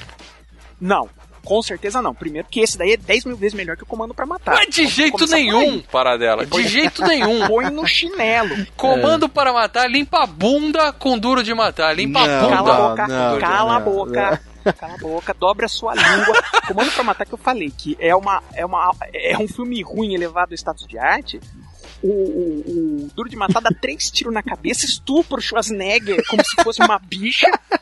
Nem fudei. O mal, tá o mal tá chorando agora. O mal tá chorando agora. Detalhe, capa, capava, capava o Schwarzenegger e botava o pau na boca dele. Ninguém faz e isso saía com o mijando na Schwarzenegger. cabeça dele rindo. Ninguém é faz isso o que o Duro de Schwarzenegger. Matar faz com o Comando pra Matar. Depois pede pro Maurício contar a versão dele de Titanic com Schwarzenegger. Com certeza o navio não É. tinha nem afundado, Lucas. Não tinha nem afundado aquela porra. O Schwarzenegger botava nadando. Botava com- no ombro e o saía nadando. Vocês não estão entendendo, o Schwarzenegger era o iceberg. Era o iceberg, era o iceberg, cara. Só- o navio só afundava se ele quisesse. Mas o negócio é o seguinte: para O dela. navio ia afundar, ele ia falar, not on my shift. Aí o navio não ia afundar e pronto, acabou todo o seu É isso mesmo. O que que acontece? A prova incontestável de que Comando para Matar é melhor que Duro de Matar é que Comando para Matar foi FGCast 22 e Duro para Matar é 62 Duro de Matar. Isso aí já deixa bem claro Isso qual só filme mostra que, que, é melhor. quem está à frente do site é a bichinha do, Schwar- do Schwarzenegger. É A isso do que prova, Schwarzenegger, Mal. a putinha. Nada mais além disso. É. Tinha- não, não. Lembrando que. Lembre-se que no FGCast 30 de Volta pro Futuro, o Mal falou: agora a gente só vai falar de filme bom. Agora começou pra valer. Tá Caraca. gravado. Eu falei o seguinte, Paradela. Eu falei, agora a gente só vai falar de filme bom. Antes a gente falava de vez em quando de filme bom, entendeu? E É. além disso eu menti, porque a gente já falou de filme ruim pra caralho depois do 30, entendeu? Nossa senhora, nem me lembro, né? Passa por uma fase, o, Lucas não tava aqui. Lucas, você, você escapou. Olha. Você escapou, olha. Escapou de cada uma, né? Esse menino tá abençoado, viu, Lucas? Eu tô quase pedindo pro nosso responsável técnico pelo portal Filmes e Games, Lucas Nunes, criar uma enquete pra gente colocar nesse post aqui dizendo que filme é melhor, Duro de Matar ou Comando para Matar? Pra você ver do que eu tô falando, Marcelo. É um baile. É um Perde, irmão, perde, perde. Para. Vai perder, vai perder. Para. Eu- eu- eu- Duro de Matar é um filme melhor. Vamos começar por aí. Não é um é. filme melhor dirigido, com melhor atuação, melhor roteiro, melhor tudo. Não é? Aí. Mas a pergunta do mal, depois de toda essa palhaçada, mas vamos lá, a pergunta do mal procede. Porque o que que acontece? Se fosse um filme sem piadinha, fosse um filme só do tiroteio, um filme de brucutu, sem o Schwarzenegger, ele não teria feito a grana que o Die Hard fez, que o Sim. Fez, ele teria sido apenas mais um que sairia Se põe um Stallone cama, da vai. vida, põe um Stallone da vida pra fazer isso. Que nem aquele brucutu do, do Schwarzenegger do russo lá que ele faz, qual que era aquele Inferno Branco? Ia ser tipo Inferno, Inferno Branco? Inverno ver- vermelho. Não, mas o que eu tô falando é o seguinte, ele não teria Branco. feito muito dinheiro, ele seria, teria sido só mais um. É, que nem aquele. Agora, se fosse um filme com o Schwarzenegger, de- de- da- mesma forma, só tiroteio pra- com o Schwarzenegger, aquela época, teria ficado em primeiro sem, sem sombra de dúvida. Em termos Sim. de bilheteria, sim. Não Sim. seria um filme melhor. Talvez porque ele é mau ator, né? Por, por isso que ia ficar assim, né? Porque ele é mas, mau nem ator. todo fi- mas nem todo filme. Esse Inferno Vermelho aí não ficou. não rendeu bilheteria. Nem todo filme do, do Schwarzenegger rendeu bilheteria foda. Não, porque esse é ruim pra caralho, né, cara? Sim. Se, se, se o filme Duro de Matar fosse muito duro de matar com Schwarzenegger, muito bem, ia ganhar mais, eu acho que iria render mais, mas eu duvido que desse origem a uma série como o Die Hard deu. O, o Schwarzenegger fez muitos filmes de sucesso que pararam por ali porque falaram, bom, não tem muito mais o que tirar desse cara, esse cara é... Porque não deixou ninguém vivo. aí, O Duro de Matar, vocês estão falando que eu tô errado, mas o Duro de Matar só ficou legal porque usaram o personagem com as mesmas piadinhas que na época tava fazendo sucesso na Gato e Rato, que é o que vocês estão falando. pra mim o Bruce Willis tava com quase o mesmo personagem do Gato Errado. Cheio de tiradinha, piadinha, engraçaralho pra caralho. O pessoal não queria só um cara fudido dando porrada. Queria um cara com tiradas. E ele tinha. Esse era o filme Tudo das bem, tiradas. Leandro, mas se fosse isso, se não fosse um cara, se o outro não tivesse fazendo um príncipe em Nova York, e aliás fazendo mais dinheiro que esse filme, ele poderia estar fazendo lá também, põe o Ed Murphy lá pra fazer piadinha e dar tiro, porque ele fez isso no, Podia, no, no fez Beverly Hills Cop. Sim, Ele poderia, cacete, ele poderia viu? ter feito esse filme. Ia ser Sim, divertidíssimo. mas o, o Schwarzenegger, o Schwarzenegger não ia usar essas tiradas, ia dar Claro porrada. que não, porque é outro ser- estilo. É outro estilo. O Schwarzenegger ia entrar no prédio. Vermelho. Mas ia resolver o Inferno problema. Vermelho não deu, não deu dinheiro, foi só pra home video. Eh, Você Poderia vai pegar o pior filme esse. do cara pra usar de referência, né? Ah, mas deve ter outros aí também que Qual? deve ser- Inferno Vermelho. Oh, mas o Inferno Vermelho deu dinheiro, viu, meu amigo? Ficou em primeiro de bilheteria no. Chupa, Leandro! Ma- calma, calma, calma, calma, calma. O que que é. Calma, calma, calma, calma. Deu dinheiro, quer dizer, deu mais dinheiro que o Duro de Matar? Não. Deixa eu ver aqui, deixa eu ver a grana final Pô, dele. deu não, dinheiro é o seguinte. Final, não. É, deu dinheiro, custou 5, ganhou 15. Uau, deu três vezes, mas porra, não deu 140 aí, cara, nem fudendo. Não, Ah, provavelmente sim, porque não. o Duro de Matar, ele teve vida longa. Ele nunca ficou em primeiro lugar da bilheteria. vida longa na entendeu? minha, VH, Mas na minha teve vida estante aqui, longa. tá lá e vai ficar pra sempre na minha estante. Não, não, não, mentir. tô falando. Mas tô não falando é no isso, cinema. Leandro, que você tá falando. Falando você tá falando que cinema. se. Você tá falando. que- Você tá comparando com o Inferno que é um filme ruim. Mas o que uma. acontece? O que que acontece? Ele deu um dinheiro por quê? Porque, porque tinha o nome do Schwarz. Então ele dá um tiro. Aí todo mundo vai ver o filme e Porque fala, tinha o puta, esse filme é ruim. Schwarzenegger. Aí ele não se mantém. Agora, É. se- agora, se fosse um comando para matar dois, o pessoal ia correr pra assistir porque o Schwarzenegger, o Porque é filme uma ia ser bom e ia se manter durante muitas semanas, ia fazer muito mais do que 140 milhões. É aí que eu quero chegar. Ah, não sei se o filme ia ser Ah, bom, tudo não, bem, cara. entendi, mas a, Não sei se o filme ia ser bom. Claro que ia ser bom, Marcelo. Não, ia ser continuação, o pessoal gosta de continuação. A característica. Não é, mas não sei se ia ser bom, né, cara? A característica do Duro de Matar é as piadinhas, cara. Não é as cenas de ação, é as piadinhas. O Comando pra Matar é um filme que eu dou graças a Deus que não tem continuação, porque ele é uma coisa que, sabe, teve um alinhamento estelar, que aquele filme tem tudo pra ser ruim. Tem- tá tudo errado ali. Mas tá tão errado, tão errado que dá certo. É que nem o Hudson Hawk. Tá tudo errado ali, mas dá certo. Entendeu?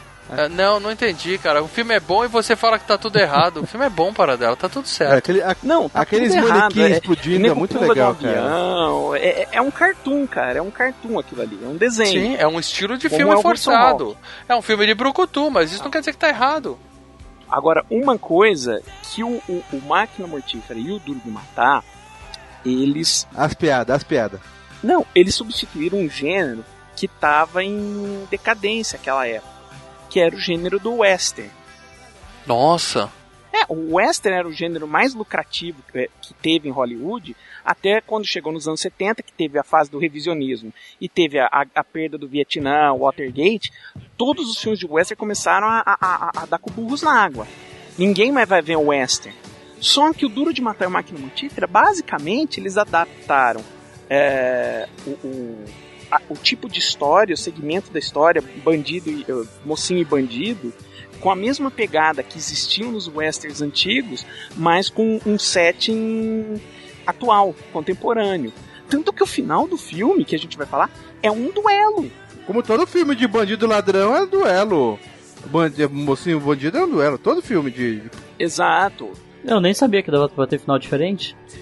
O Duro de Matar, ele- eles pegaram, pegaram muito que era os tipo Sete Homens e um Destino. Eu tô falando os western, western clássico, não o Spaghetti Western, o western revisionista. Eu tô falando os western velho, B, os western que todo mundo via, entendeu? De, de, de cinemão. E, e eles, na verdade, eles que substituíram o western. Tudo bem, então a gente vai fazer um exercício diferente aqui, tá? Primeiro, Leandro e Lucas, respondam aí o que, que vocês acham que ia acontecer se esse filme tivesse sido Comando para Matar 2. Que ia fazer mais dinheiro, todo mundo aqui concordou. Vocês acham que ia ficar melhor ou pior? É, cara, ia ser é, como o próprio Ramos, continuações, cara. Eu acho que ia girar, não sei se ia ficar melhor. É o estilo, falo, a piada, as piadinhas que ia tirar. Isso que o Marcelo falou. As piadinhas que tem no próprio é, é, Máquina Mortífera, entendeu? Que o diferencial é o que tem nesse filme. Você ia fazer mais cinco, é, comando pra matar cinco, como foi o Duro de, Duro de Matar, acho que até os cinco, né? É que você tá insistindo que o legal desse filme são as piadinhas, e não é, isso é um não, filme de tem ação. cenas de ação, tem cenas excelentes de ação, eu concordo. Tem uma outra piadinha, mas isso aí é adaptação pequena. O filme mesmo é de Não, ação. eu acho que o Bruce Willis se destacou e virou bom porque ele virou engraçaralho do, do, do, do, filme, entendeu? Não, aí eu prefiro ver um tiro da pesada. Eu vejo muito o filme do Bruce Willis no mesmo, mesmo personagem, cara. Pra mim, entendeu? É que é aquilo que eu falei dele, ele só faz o mesmo filme, né? O que deixa ele puto. Mas o, o que se destacou esse filme, o primeiro, é o fato de que ele tem medo, ele é sarcástico, É sarcástico ele dele. sabe que ele tá cena numa de ação fria. já teve um e monte que, de e filme que de cena de ação, cara. Não, não vejo muita diferença nessas cenas de ação, é um Juju. personagem que sabe que a situação tá realmente acima das capacidades dele, mas ele se vira pra conseguir, entendeu? Sim, sim, sim. Só que a partir do 4 ele virou super-herói, né? Ah, e virou Brucutu. Mas, Leandro, responde, ia ser melhor ou pior? O quê? O quê? Ia ser diferente, mano. Não dá pra comparar. Cara, não dá pra comprar um. Leandro, coisas diferentes servem pra se você falar. Se ela, se ela fosse iguais, você não falaria qual é melhor e qual é pior. São diferentes. Qual é Existem melhor e qual é 10 ser pior? diferentes, mal. E assim, Existem 10 diferentes, é isso que eu tô falando. Ah, vai, vai solanar pra cima da gente aqui, não. Não dá uma de Afonso Solano. Pra mim é, ca- cara, é uma. é como que se diz? É categoria diferente, cara. Essa Eu respondo, eu respondo. Não, tá bom. Por favor, Lucas. Por favor. Não, você perguntou qual que é melhor, não se ficará melhor. Você perguntou se comando pra matar é melhor que o duro de matar. A Não, não. essa. Você acha. Não, que isso aí a gente já sabe que comando pra matar limpa a bunda com duro de matar. A gente É, já a sabe disso. briga Eu que tô você perguntando- falado era essa. Não. Eu tô não, perguntando o seguinte: não, não, se não, esse não, filme. não, não. Se esse filme fosse feito. agora. A su- Leandro, escuta a pergunta. Se esse filme Podia ser Da primeira vez que o Vermelho. diretor ligou pro Sly, pro Schwarzer, É. ele falasse assim: Eu topo fazer o comando pra matar dois. E fosse mais um filme de Brucutu. Tá? Eu gosto, ele entra na eu Plaza, mata todo mundo, resolve o problema, salva a esposa e tá todo mundo feliz. Eu ia ia ser melhor ou gostar pior? porque eu gosto pra caralho de filme do Cutu. Mas como que eu ia viver sem o Duro de Matar com o Bruce Willis também, você entendeu? Ah, ele ia acabar achando o caminho dele em outros Cara, filmes. é, dá a resposta, dá, dá- a resposta certa. Leandro. Não seria, não seria Não, melhor. porque eu gosto muito desse, cara. É, é o que o Marcelo falou. Não seria Se for pra colocar o comando pra matar versus Duro de Matar, eu prefiro o Duro de Matar. Então, se tivesse o comando pra matar dois, eu ia preferir o Duro de Matar um também. Que matar um. É isso, é isso. O Marcelo Você te influenciou entendeu? na sua resposta. Não, Lucas? não, não influenciou, não, cara. Eu gosto do comando pra matar pra caralho. Eu acho que o Duro de Matar é melhor do que o Comando para Matar 1. Então, É, eu também. logicamente, Se um dois. ele seria melhor do que o Comando para Matar É, 2. E digo mais, é bem provável que o Comando para Matar 2 lucrasse mais, mas não daria origem a uma série de filmes como deu o Duro de Matar, e o próprio Comando Ma- para Matar não deu, não originou porra nenhuma, parou ali porque todo mundo viu, pô, o que, que nós vamos fazer aqui? Vou botar esse esse esse songo aqui pra ficar falando e, e dando tiro, já, já cansou, não tem muito mais o que tirar. O Não, Duro de não Matar, cansou. obviamente, deu uma origem a cinco filmes, né? Em 1988 não tinha cansado, não, Lucas. Tá, A tudo bem. resposta é óbvia. O Duro de Matar deu origem a uma série e o Comando para Matar No, no não. roteiro caberia, ele vai, vai, vai, viajar pra ver a filha e a mulher, a filha tá no seu. Caberia, o roteiro caberia. Ele, ele tinha uma filha. Só vou dizer uma coisa. Mas- Só vou dizer uma coisa que, que, que mata. É, não, não daria pra rolar o que rola no Duro de Matar com o Schwarzenegger, porque ele ia entalar no, no, no negócio de ventilação e, uma, e aí um metralhar ele acabou. É verdade. Aquele corpão todo entala ali na boca. você- Ah, tá ali! Ele não passava nem no elevador, muito menos no duto de ventilação. Mas tudo bem. É. Ó, eu já vi, eu sou um cara democrático, tá? Eu sou um cara democrático. O FGCast é um programa democrático. Eu já vi que eu sou o único aqui que acha que um Comando para Matar 2 seria melhor do que esse filme. Então eu só posso chegar à conclusão que eu tô certo e vocês três estão errados. E ponto É, final. então- Certo? Nada mais. Olha, o Comando pra Matar 2 é uma, é uma das piores ideias na história das piores ideias. Eu nunca ouvi algo tão estúpido na minha vida. Não, eu tô, tô esperando a resenha do Titanic com o Schwarzenegger. Ó, ó, e ó, só pra o último argumento do Lucas, só pra confrontar, o Lucas falou: ah, porque Comando para Matar não deu origem a uma série e Duro de Matar deu, por isso que é melhor. Comando para Matar só não deu origem a uma série justamente porque o Schwarzer recusou fazer o filme, senão teria tido provavelmente o 3, o 4, o 5 e nunca teria tido Duro, para, Duro de Matar. Porque ele não gosta de dinheiro ou porque ele achou ruim? Ah, que ele tinha outros projetos. Gente, o argumento que tem que fazer é o seguinte: Comando pra Matar, Duro de Matar é um filme melhor que Comando pra Matar. Então, por isso, graças a Deus, não teve Comando pra Matar 2. Pô, acabou. Não é. Não é. Ah, beleza. Segue, segue. Ô, por favor, ouvintes que concordam É, comigo, deixem Temos os uma hora e comentários. meia discutindo isso aí, isso aí. né? E tem um filme ainda, detalhe. Cara, é uma hora e meia pra discutir se, como, se o Duro de Matar é melhor que o Comando pra Matar. Ah, É, exatamente, discutir uma coisa óbvia dessa, a gente Vamos sabe que não é e pronto. Ah, Mas tudo bem, segue a vida. Ó, o próximo FGCast vai ter, um, vai ter uma, uma função nova que é assim. Não falaremos de Schwarzenegger. Aí o Maurício não precisa nem Impossível. participar, gente. É, aí não tem pra- FGCast. Se o Schwarzer não for mencionado, não tem FGCast. Aliás, acho que a gente mencionou ele em todos os programas até hoje. Vocês podem procurar aí Tropas Estelares. Em Não. algum momento a gente falou do E cara. como não. ah, Não, não, calma aí. A gente não mencionou. O Maurício, o editor, ele coloca a frase no meio. A gente não mencionou, mas ele coloca no meio. Entendeu? É, tipo o Jequiti, né? Como É. o Jequiti aparece Schwarzer no meio do cast. É. Bom, Noviça Rebelde com Schwarzenegger. Bora Como lá, seria com o. Schwarzenegger? Vai ser, agora toda a pauta do FGCast vai ser assim. A gente começa a falar do filme, depois a gente comenta como seria com o Schwarzenegger. Inclusive o beleza? 69, né? O FGCast 69 que vai ser pornô também, né? Como seria esse filme com o Schwarzenegger?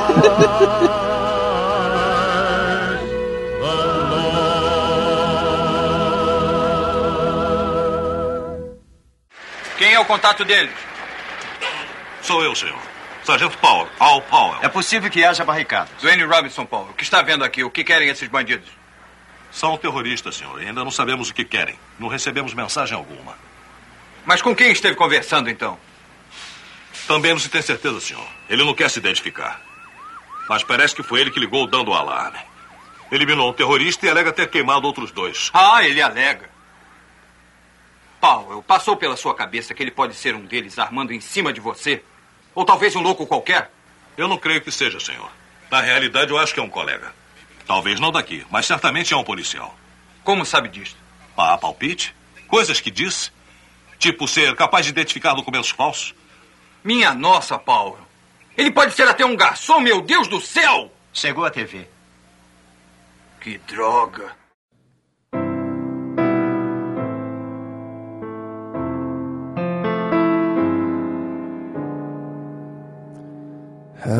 Yourself a merry little Christmas.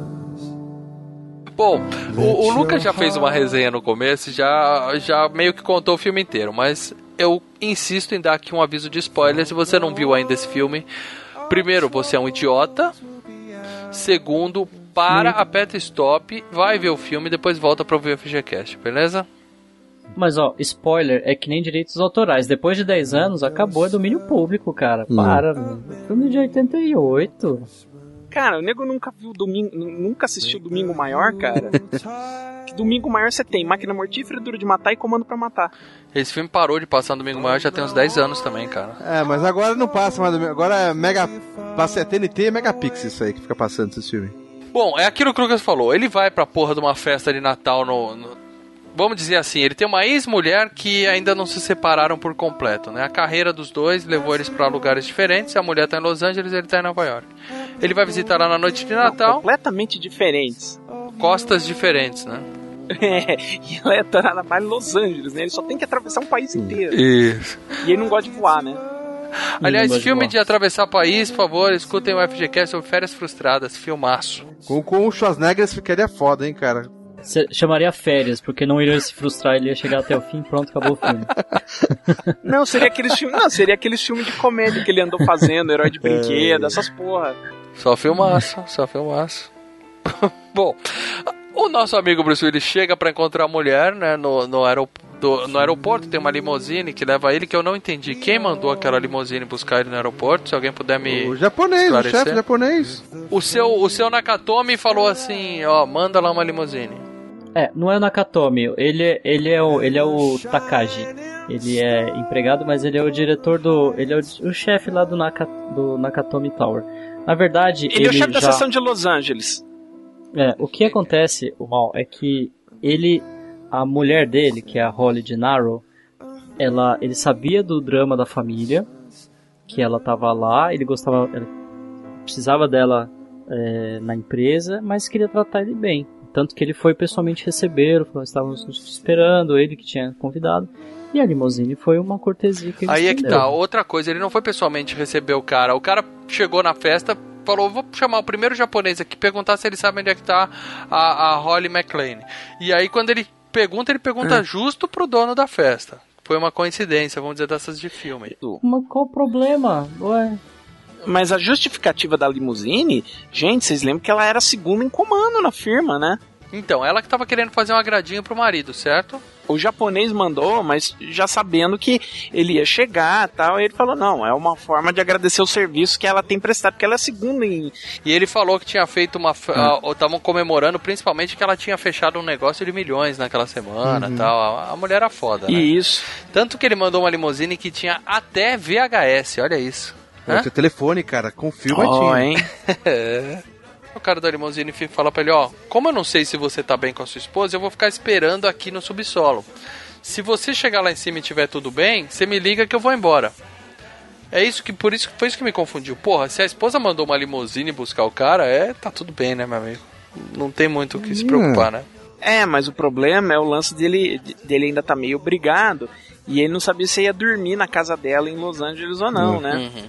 Porque ele tava ainda meio puto com ela. É, e ele fica mais puto ainda quando ele chega na recepção, ele tem aquela TV de tubo sensacional touchscreen pra ele procurar o nome do funcionário, né? Se você lembra, né? No Shopping Morumbi tinha aquelas TVs igualzinha aquela, você lembra disso? Com o dedo do. A tela toda engordurada, né? A pessoa metia o dedão lá, É, ficava era uma clicando, a TVzão de tubo. A gente parava, não tava procurando loja nenhuma, mas eu queria ficar digitando lá o nome da loja no tubão só pra mostrar a localização. Olha, responde, tal. olha, responde, que legal. É, touchscreen. O, o- o que só mostra que o cara da Apple lá não, não inventou porra nenhuma. Não, esse touchscreen filme já é tá muito, muito. anterior. É, esse filme é muito à sua frente, cara. Esse filme é foda. O que me deixa mais impressionado é, é- é a rapidez que o software do negócio funciona, cara. Ele, ele digita, aperta, pum, já aparece na tela, cara. Não era WordPress. Qualquer coisa que você põe aqui pra procurar, fica aquela, aquela, aquela ampulheta, aquele É. solzinho girando. Porra. Mas aí o japonês leva ele pra. Ah, a Holly tá ocupada agora, espera aqui nessa sala e já tem um cara cheirando cocaína lá em cima da mesa da mulher, né, cara? que é anos 80, essa festa toda, né? Aí a mulher chega Uhum. tal, finalmente, toda, toda, toda entregue pra ele, né? Ele até fala assim: tem algum lugar que eu posso me lavar? Ela dá um sorrisão assim, fala, claro, né? Aí leva ele pro banheiro e tal, e aí eles começam uma DR lá dentro, né? Porque aí que a gente. Ele já tinha meio que explicado pro cara da limusine, né? Que o, por que, que o casamento dele estava ruindo, né? Essa questão do- das carreiras, né? Não da carreira de cocaína do Uhum. outro, lá, das carreiras de cada um lá. É legal que o japonês apresenta ele pro cara cheirando e fala, ele é policial, viu? É. E aí ele fala pra ela, ah, não, eu vou ficar na casa de um amigo. Os dois ali estavam num puta de um joguinho, né, cara? Ela fala, não, as crianças vão gostar de você estar em casa, né? Aí ele fala, só as crianças. Eles estavam fazendo chaminho um pro outro, mas ele meio que já, já né, ele tava indo lá pra tirar um atraso mesmo lá, né, cara? E aí a festa rolando solta tal, tinha até um casal que entra no banheiro pra transar, eles estão lá, atrapalham o casalzinho e tal. É festa de final de ano, né, cara? Toda empresa tem isso. Toda empresa tem sexo no banheiro na festa do final de Oi, ano? máquina de fax e tudo mais, cara. Porra, eu tô precisando arrumar uma empresa dessa pra trabalhar, mas tudo. É. Porra, cara, que, que onde você trabalha, cara? Num- numa firma, na Brasileirinhas? É, aquelas máquinas de xerox que o cara vai tirar xerox da bunda da mulher. Ah, E vale lembrar que a esposa do Leandro escuta esse cast, volta e meia, final de ano, ele viaja pra eventos de confraternização da empresa e tal, então. Trabalho aí chato. A festa das Festas empresas, ah, esse chatas. ano vai ter uma festa da empresa. E aí, enquanto tá rolando essa festa, essa DR lá no banheiro e tal, a gente vê chegando, né, uns caminhões lá no prédio que são os terroristas, entre aspas, né? Que depois a gente vai descobrir. Na verdade, a gente já descobriu, porque o Lucas já contou no, na sinopse, que são apenas bandidinhos que querem o dinheiro do cara, né? Aí os caras já chegam. Bandidinhos? É, os. Como ele se intitula, ele é um. Ela fala, você é apenas um ladrão. Ele fala, não, não, eu sou um ladrão bom pra cacete, né? Que. Porra, velho, bandidinho com aquilo tudo de arma, meu. Aliás, aonde o cara compra um lança-foguete daquele, cara, que tem que armar daquele jeito, hein? Na mesa. Você não assistiu Comando para Matar? Naquela loja. É. É, Estados Unidos, lá você pode ter É, uma. tem uma não. Você vai numa loja, você sai com uma K-47 na mão, cara. O que, que esses bandidinhos são, né? Na verdade, é assim, o que dá a entender é um bando de alemão e um nerdzinho contratado, né, por eles, um, um dos caras do- da gangue, pra fazer o quê? Assumir o, o, o controle do prédio, que é um prédio todo automatizado. Eles assumem, eles já chegam matando o porteiro, colocam um capanga lá de fingindo que é o porteiro, assumem os computadores, travam todo prédio. E, e eles chamam o japonês lá porque eles precisam de um código para poder passar de uma das barreiras lá do, do cofre, porque o cofre tem títulos que valem 600 e tantos milhões de dólares, né? Aí o japonês Certo. fala: Não, são sete, são sete travas pra chegar no cofre. Isso, aí- esse número não, não, não vai te servir de nada. Ele fala, então me conta, né? Qual é o número, qual é o problema, né? O japonês se recusa e toma um tiro na cabeça, meu amigo. Que ali já mostra pra que veio o filme, né? Na, naquele momento você fala, opa, esse filme é um pouco diferente, né? Do que a gente tá esperando. O nego leva uma, uma um tirambaço, cara. O, o McLean olha assim e fala: caralho! Ali foi foda. Porque o cara, quando ele dá o tiro, ele vira pro nerd e fala: Ó, tudo bem, a gente vai ter um pequeno atraso aqui porque a gente não tem o número, mas você ainda consegue passar, né? E o nerdzinho fala: Não, tranquilo, são sete barreiras, eu consigo passar as seis primeiras. A última, que é uma trava eletromagnética, sei lá o que e tal. É, não tem como fazer. O cara fala, não, deixa comigo que essa aí eu resolvo. E aí o que acontece? Eles têm, eles precisam de duas horas e meia para passar para conseguir abrir o cofre. né? Então por isso que eles fingem que são terroristas, que, que tem refém, eles só querem ganhar tempo para poder polícia. abrir os cofres e pegar o negócio, né? Uhum. Só que nesse meio tempo, o nosso amigo John McClane, que chegou na festa depois, eles não sabiam que ele estava lá. Então ele, eles fazem refém todos os funcionários e o McClane tá no banheiro, ficou lá sozinho, né? Então ele consegue se esconder, vamos dizer assim, no. Ele fica no- nos outros andares do prédio, né? Que a festa era localizada num andar só, certo? É. Aí a festa tá rolando, o, o japonês abre o elevador, sai, os, os caras já saem atirando na porra da festa, metralhando, eles já matam ali uns 4 ou 5 ali na hora que o elevador abre ali. Eles pra mostrar pra, que. Ele atira pra cima, tá manda, maluco? né? Nem o refém morre, você viu o filme errado. A hora que eles entram lá, eles atiram pra cima, pra assustar, pra juntar todo mundo e. e, e, e- e deixar todo mundo sob É. controle. Eles Eu achei que ele já tinha matado tá uma meia atirando. dúzia ali, não, cara. você tá maluco, não mata ninguém, só mata o japonês só, Não. cara. Só se tivesse alguém lá em cima. Aí eles saem fazendo, recolhendo todo, toda a galera nas salas, né? E pega aquele casal que tava querendo transar no banheiro, eles estavam transando numa sala, né? Aí eles puxam. e aí, Leandro, o peitinho, né? Devia estar na fotocopiadora. Estavam procurando uma foto Devia estar na máquina de Xerox, tá vendo? xerox. Tá cara. Ah, os peitinhos gratuitos dos anos 80. Uma cena inútil só pra mostrar a mina sem camisa lá. Curtimos, curtimos. Maravilha. Caraca. E aí ele pede a palavra, né, e fala, ó, a partir de agora esse prédio aqui é nosso, né? A gente que manda nessa porra toda aqui, né? Até então, pra galera lá fora não tá acontecendo porra nenhuma, né? Porque eles estão, é, eles entraram sem fazer alarde, substituíram o porteiro e estão lá dentro, por enquanto só quem sabe que tá dando a merda é os reféns e o Bruce Willis que tá no banheiro, certo? Aí a gente vê o McLean que tá sozinho no banheiro, ele tá desesperado. Aí é um, Uhum. um dos pontos de, de mudança, provavelmente foi mudado no roteiro. Eu vou falar o filme inteiro, eu vou ficar falando como seria com Schwarza, tá? Vai pro inferno. Que ele tá desesperado no banheiro. Ele tá, ai meu Deus, o que que eu faço? O que que eu faço? Detalhe que ele tá descalço, né? Que o cara no avião falou pra ele que é, pra tirar o, o nervosismo Ó. de, de viajar de avião é legal ficar descalço. É importante falar isso. Quem, quem nunca É. já tentou fazer isso? Eu já fiz isso. Eu Que não. esfregar o pé no chão? Os Cara, dedinhos ficar assim, abrindo e fechando no tapete. Não, acho que só você, né? Aí o que que ele faz? Ele tá lá no banheiro, o que que eu faço, o que que eu faço? E aí ele decide disparar o alarme de incêndio. Ele vai pra um outro andar e dispara o alarme de incêndio.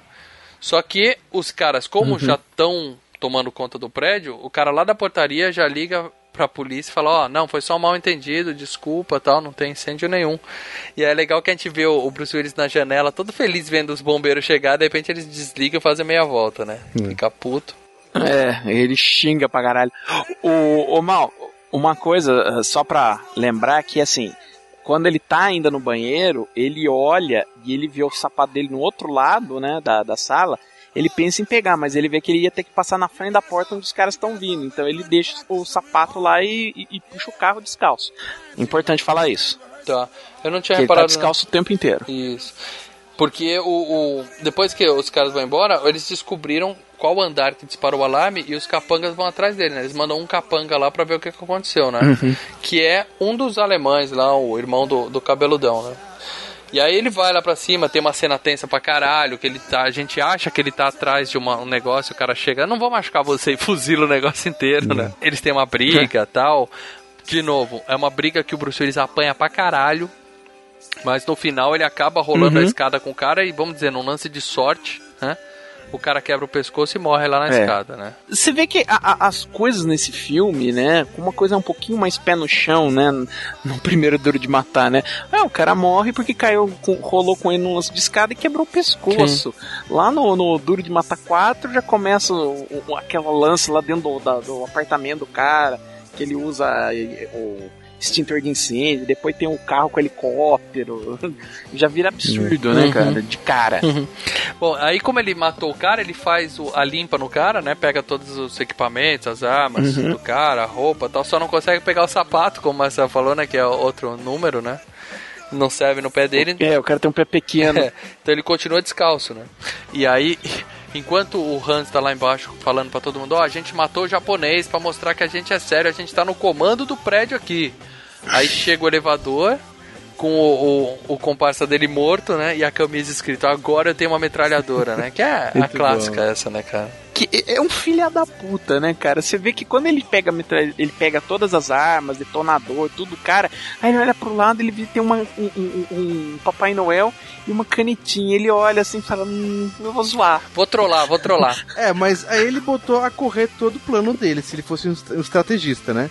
Porque ele denunciou, ele Claro. denunciou ele ali, né? É, ele podia Sim, tentar, sim, se fosse um ele- ramo da vida, matar um escondidinho e esconde o corpo.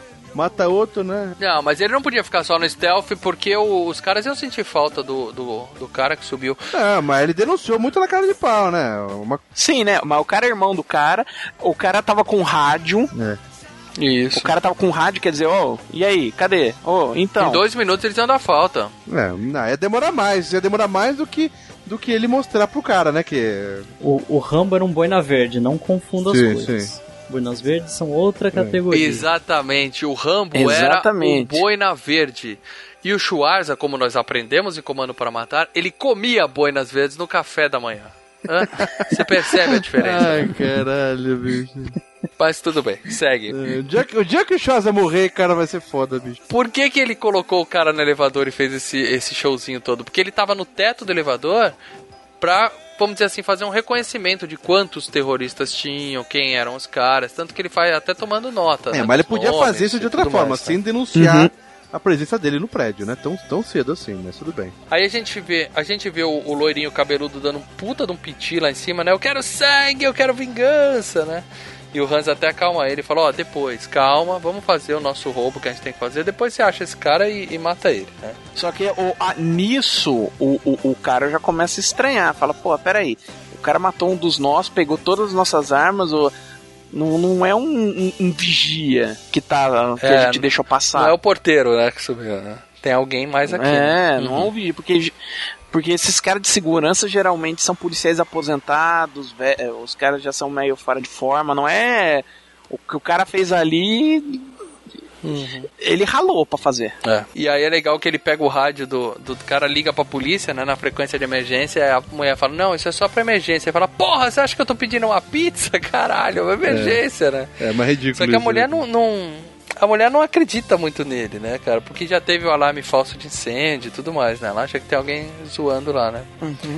E aí, só que nisso, enquanto ele tá fazendo isso, chega um cara lá em cima, tem um puta de um tiroteio, né? A mulher, a policial até escuta os tiros, não liga muito, mas fala assim: ah, vê se tem algum policial na redondeza, pede pra ele dar uma passadinha lá pra olhar de novo o É, eles assustam, né? Eles assustam nessa hora. É. E aí a gente conhece o, o, vamos dizer assim, o segundo herói do filme, né? Que é o, o Powell, né? O Powell. Que ele tá lá comendo os donuts dele na, na lojinha de conveniência lá do Apu. E, e aí recebe o chamado e vai lá pro prédio ver o que, que tá acontecendo, dá uma olhadinha, né? É, eles, ele sai da lojinha e ele olha pro prédio e ele vê uns brilhando em cima do prédio, né? Porque o McLean com, outro estão trocando tiro lá em cima. É, eles já estão lá na cobertura, né? E é, é, cenas de É, filme tão dentro. brucutu aí, vai. Porque o cara é metralhadora pra tudo que é lado, pega todos os tiros, pegam no corrimão que ele tá atrás, né? É, é, isso aí a gente tem que Mas isso aí faz parte é. de todo o filme. Bom, aí o que acontece? O McLean entra, tenta se esconder no posto do elevador, né? E o, o loirinho até, o, o outro fala assim, ó, a polícia tá chegando. O Hans fala pra ele, né? Para, depois a gente procura ele, vem pra cá. Só que o, o, o loirão tá com né, sede de sangue, então ele desliga o rádio e vai atrás do cara, né? E aí tem uma cena legal que o cara pula no posto do elevador e era pra ele agarrar no primeiro. Vamos dizer assim, no primeiro buraco que tem ali, né? Pra ele se pendurar. Só que o dublê errou e caiu direto. Caiu aonde? Nessa cena. Morreu? Na, na hora que ele. Não, mas ele deve ter se machucado. Leandro, os- Leandro, eles não vão gravar num túnel de elevador, cara. Mas não caiu direto, porra. Cinema é ilusão. Caiu direto no colchão que tava dois metros pra baixo, velho. Ah, tá, beleza. É num túnel sem fundo, Lê, ele tá caindo até hoje. É, no poço do 300 de Esparta. Não, é porque o, o, o, o- o Hans Gruber, quando ele cai, ele caiu de cima do prédio, só que como ele era o Snape também, ele pegou uma vassoura e saiu voando. É, Porra, mas você deu spoiler no final do filme agora, cara. Aí o que acontece? Ô, o cara cara. passou direto, era pra ele segurar, ele não conseguiu, ele caiu direto. Só que a cena ficou tão boa que o diretor decidiu manter a cena. E aí eles inventaram um segundo lugar pra ele segurar no andar de baixo e fizeram uma outra tomada. Então você vê que em vez dele segurar no primeiro, ele segura no segundo buraco lá, mais pra baixo. Enquanto tá tendo, eh, eles estão lá brigando lá no posto e tudo mais, o, o policial chega lá no térreo e tal, é, pergunta, né, pro, vamos dizer assim, pro falso porteiro lá. O cara fala, não, tá tudo de boa aqui e tal. Tem até uma cena tensa que ele vai andando, se ele desse mais um passo, ele ia encontrar um terrorista, né? Mas ele desiste e volta tal. Aquelas coisinhas de filme, né? Enquanto isso, o Bruce Willis tá lá em cima lutando com o cara, mata mais um, né? Que é justamente aquela cena que a gente falou que Uhum. ele tá embaixo da mesa atirando e mata o cara em cima da mesa, né?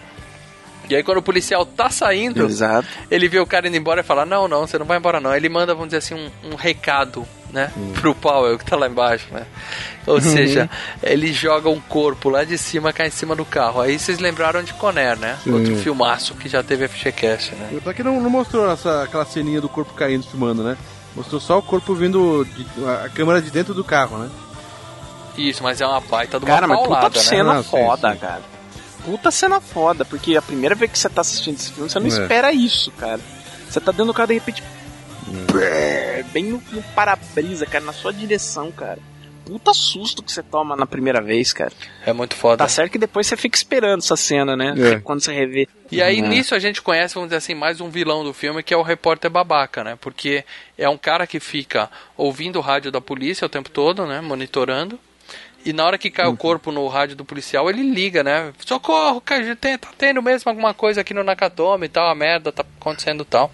E aí o, o, esse repórter babaca, que é o cara dos casos fantasmas, ele vai lá também pra ver o que tá acontecendo, né? Nisso, o Bruce Willis pega o rádio, liga pro Hans, né? E, e já fala o nome da galera toda, né? Então ele fala, ó, eu já matei o, o, o sei lá quem, o, o outro tem um terrorista chamado Franco até, uma pena, morreu.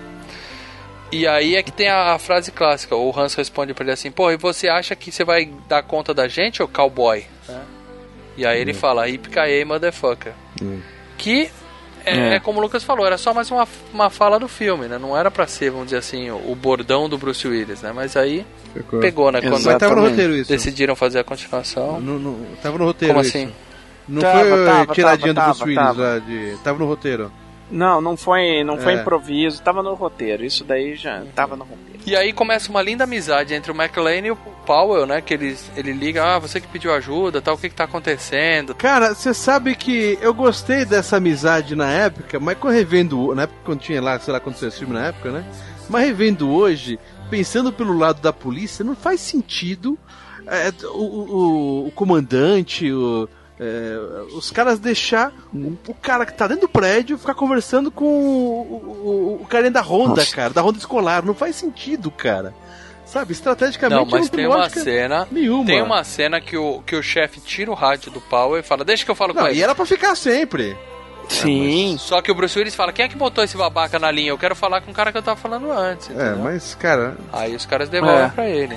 É porque, é porque, mas, ô, ô, ô, Leandro, é porque você tem que e, entender que, primeiro, ele que pegou a, a, a treta, né? Ele era o cara da ronda escolar que você tá falando, mas Ele era sargento. Era é, sargento. mas daí é, até chegar o, Tenente, o- né? até chegar o superior dele, ele que tá com a situação. Aí chegou o superior. Cowboy, agora o chefe chegou, tem que passar pro cara. Ele é chato, mas ele é o chefe, porra. É, mas só que aí o que acontece? Aí a gente tá numa situação que é parecida com. É que é uma. Vamos lá, é uma Sim, situação sim. de refém. Então você virou um É. negociador. Então quando você é o refém e, e você é o sequestrador, ou você é o refém, você sempre mantém a mesma pessoa com que você já tá falando. Você mantém um Já de... tem a confiança, já tem a confiança do cara. Digamos ali. que é um sequestro. Exatamente. Tá? A- a- o, negão ia continuar Aham. conversando com ele. Mas do lado ia ter o técnico especialista em, em negociação. Só que Sim, só coordenadas. mas- O cara ficou Mas sozinho. é, nesse filme os policiais são todos babacas, idiotas. Isso aí a gente vai ver daqui mais pra frente. Todo mundo é idiota nesse filme. Cara, todo mundo é burro, menos o Bruce Willis, cara. Isso, e o Power? Aí o que acontece? Ele até fala assim, ó, os, os caras têm arma aqui, arma pra caralho, é digna de Schwarzenegger. Vocês viram essa parte também, né? Não, eles têm arma suficiente pra botar o, o Schwarzenegger em órbita.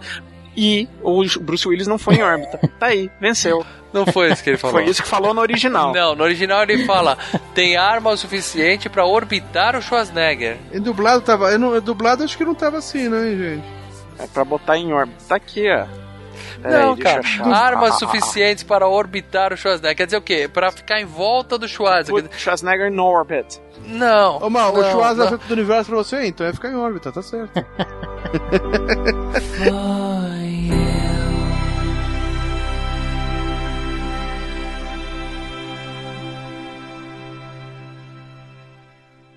Oh, oh, está me ouvindo?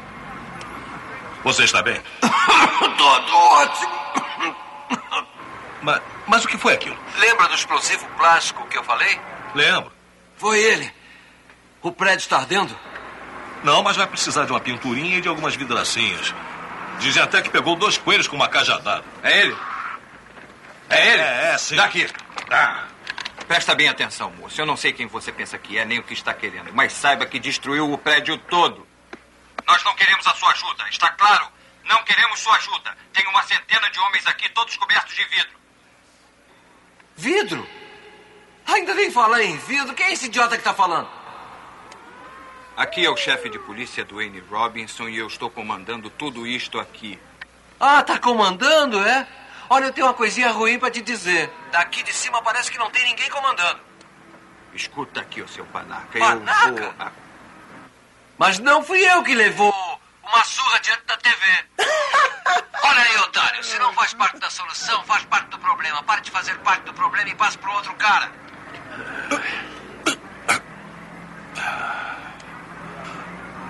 Ô, Roy, como está? Eu estou muito decepcionado, Al. Eu te adoro. E muitos colegas aqui também. Por isso, segura a onda, cara. Aguenta firme.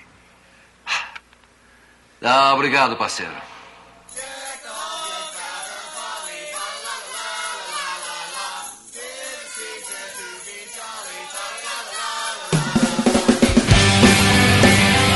Bom, nisso a, a polícia já decidiu invadir, os estão tomando um pau, né? Os, os, os bandidos estão matando tudo que é policial que chega perto do prédio e tal. Eles têm até um lança-míssil gigante, eles explodem um carro blindado dos caras que tem lá e tal. E aí o, o McLean decide que quando ele matou aquele primeiro cara, ele pegou os detonadores e pegou um monte de C4, né? Um explosivo foda dos caras, né? Ele decide jogar tudo Exatamente. aquilo no, no poço do elevador, faz uma puta de uma explosão também. É só pra, pra explodir coisa, né? Essa cena do, do, do, do, do, do pouso do elevador que ele joga o C4 também é muito foda, né? Mas é cara? só pra explodir, né? Só pra, Pô, pra é. gastar, Ele gastar pega um de pedaço de massa plástica, joga lá embaixo e faz uma puta explosão foda, né, cara? é. Cara, é explosivo plástico super poderoso. Detalhe, ele mata dois nessa. É, mas ele podia ter matado 200, porque podia implodir o prédio igual o World Trade Center ali, né, cara? Na hora que explodiu o miolinho Não, ali, né, cara, eu vi ali o, o, o- o tamanho da explosão, eu falei, nossa, é, parece uma implosão, o prédio vai desabar. Mas é o que acontece, o Hans queria os detonadores que estavam com, com o carinha que ele matou? A gente ainda não sabe por quê, mas ele queria porque queria os detonadores de volta, né?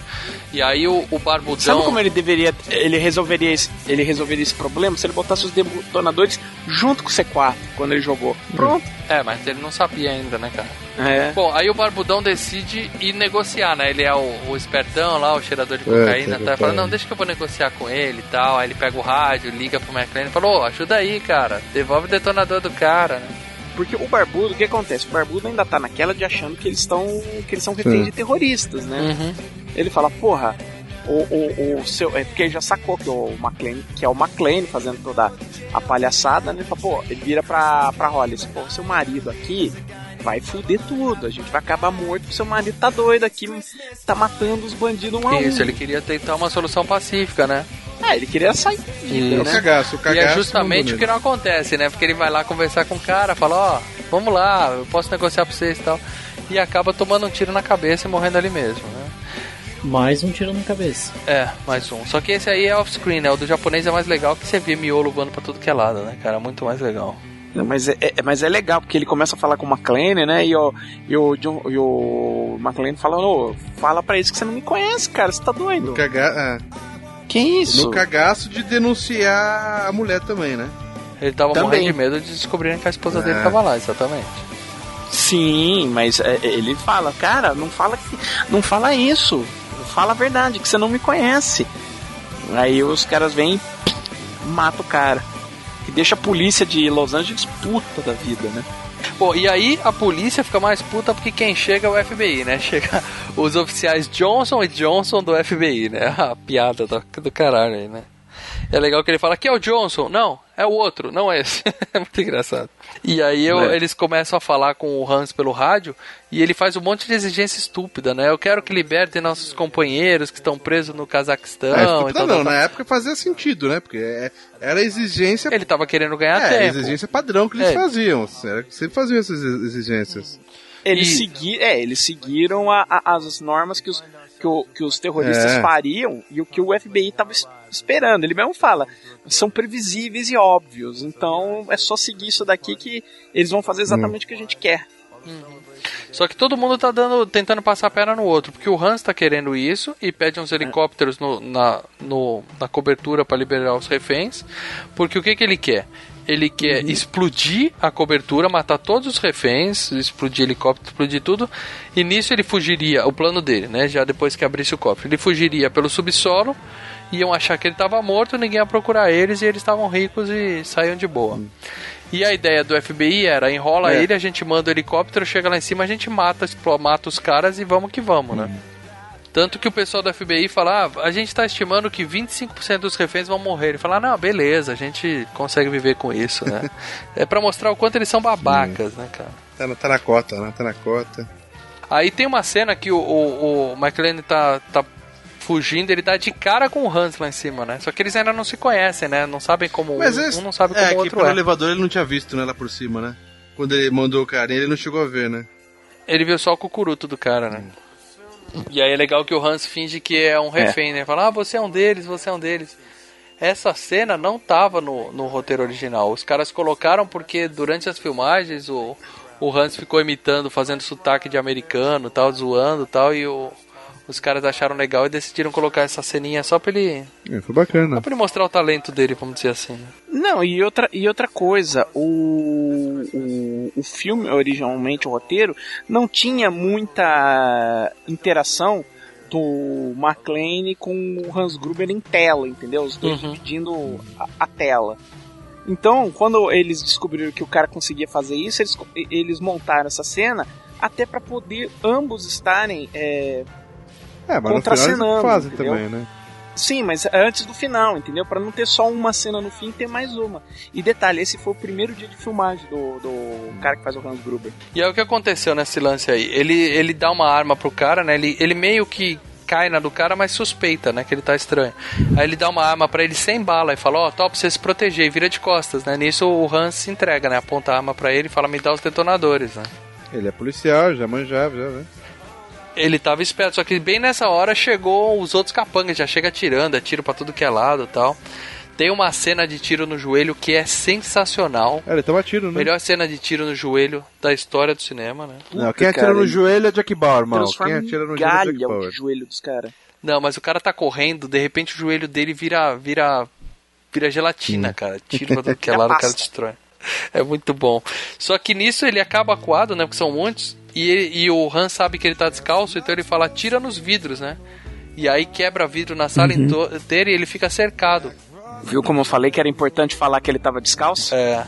E ele é obrigado a largar os detonadores e correr pro banheiro pela vida dele pisando nos vidros, né?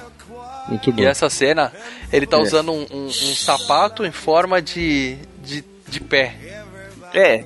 Caralho, tipo Hobbit assim, põe aquele sapato maior assim. Foi gravado cara. assim. Tipo Hobbit. Putz. Se você, se você apertar pause nessa cena, se você apertar pause nessa cena, você vê que ele tem um pé que parece que ele calça 54, Nossa, cara. Ele tem um cara, pezão gigante de borracha, assim, que fizeram pra ele sair correndo em cima sapatos dos... de Deus de Walband. Nossa. Sapato de Deus, exatamente.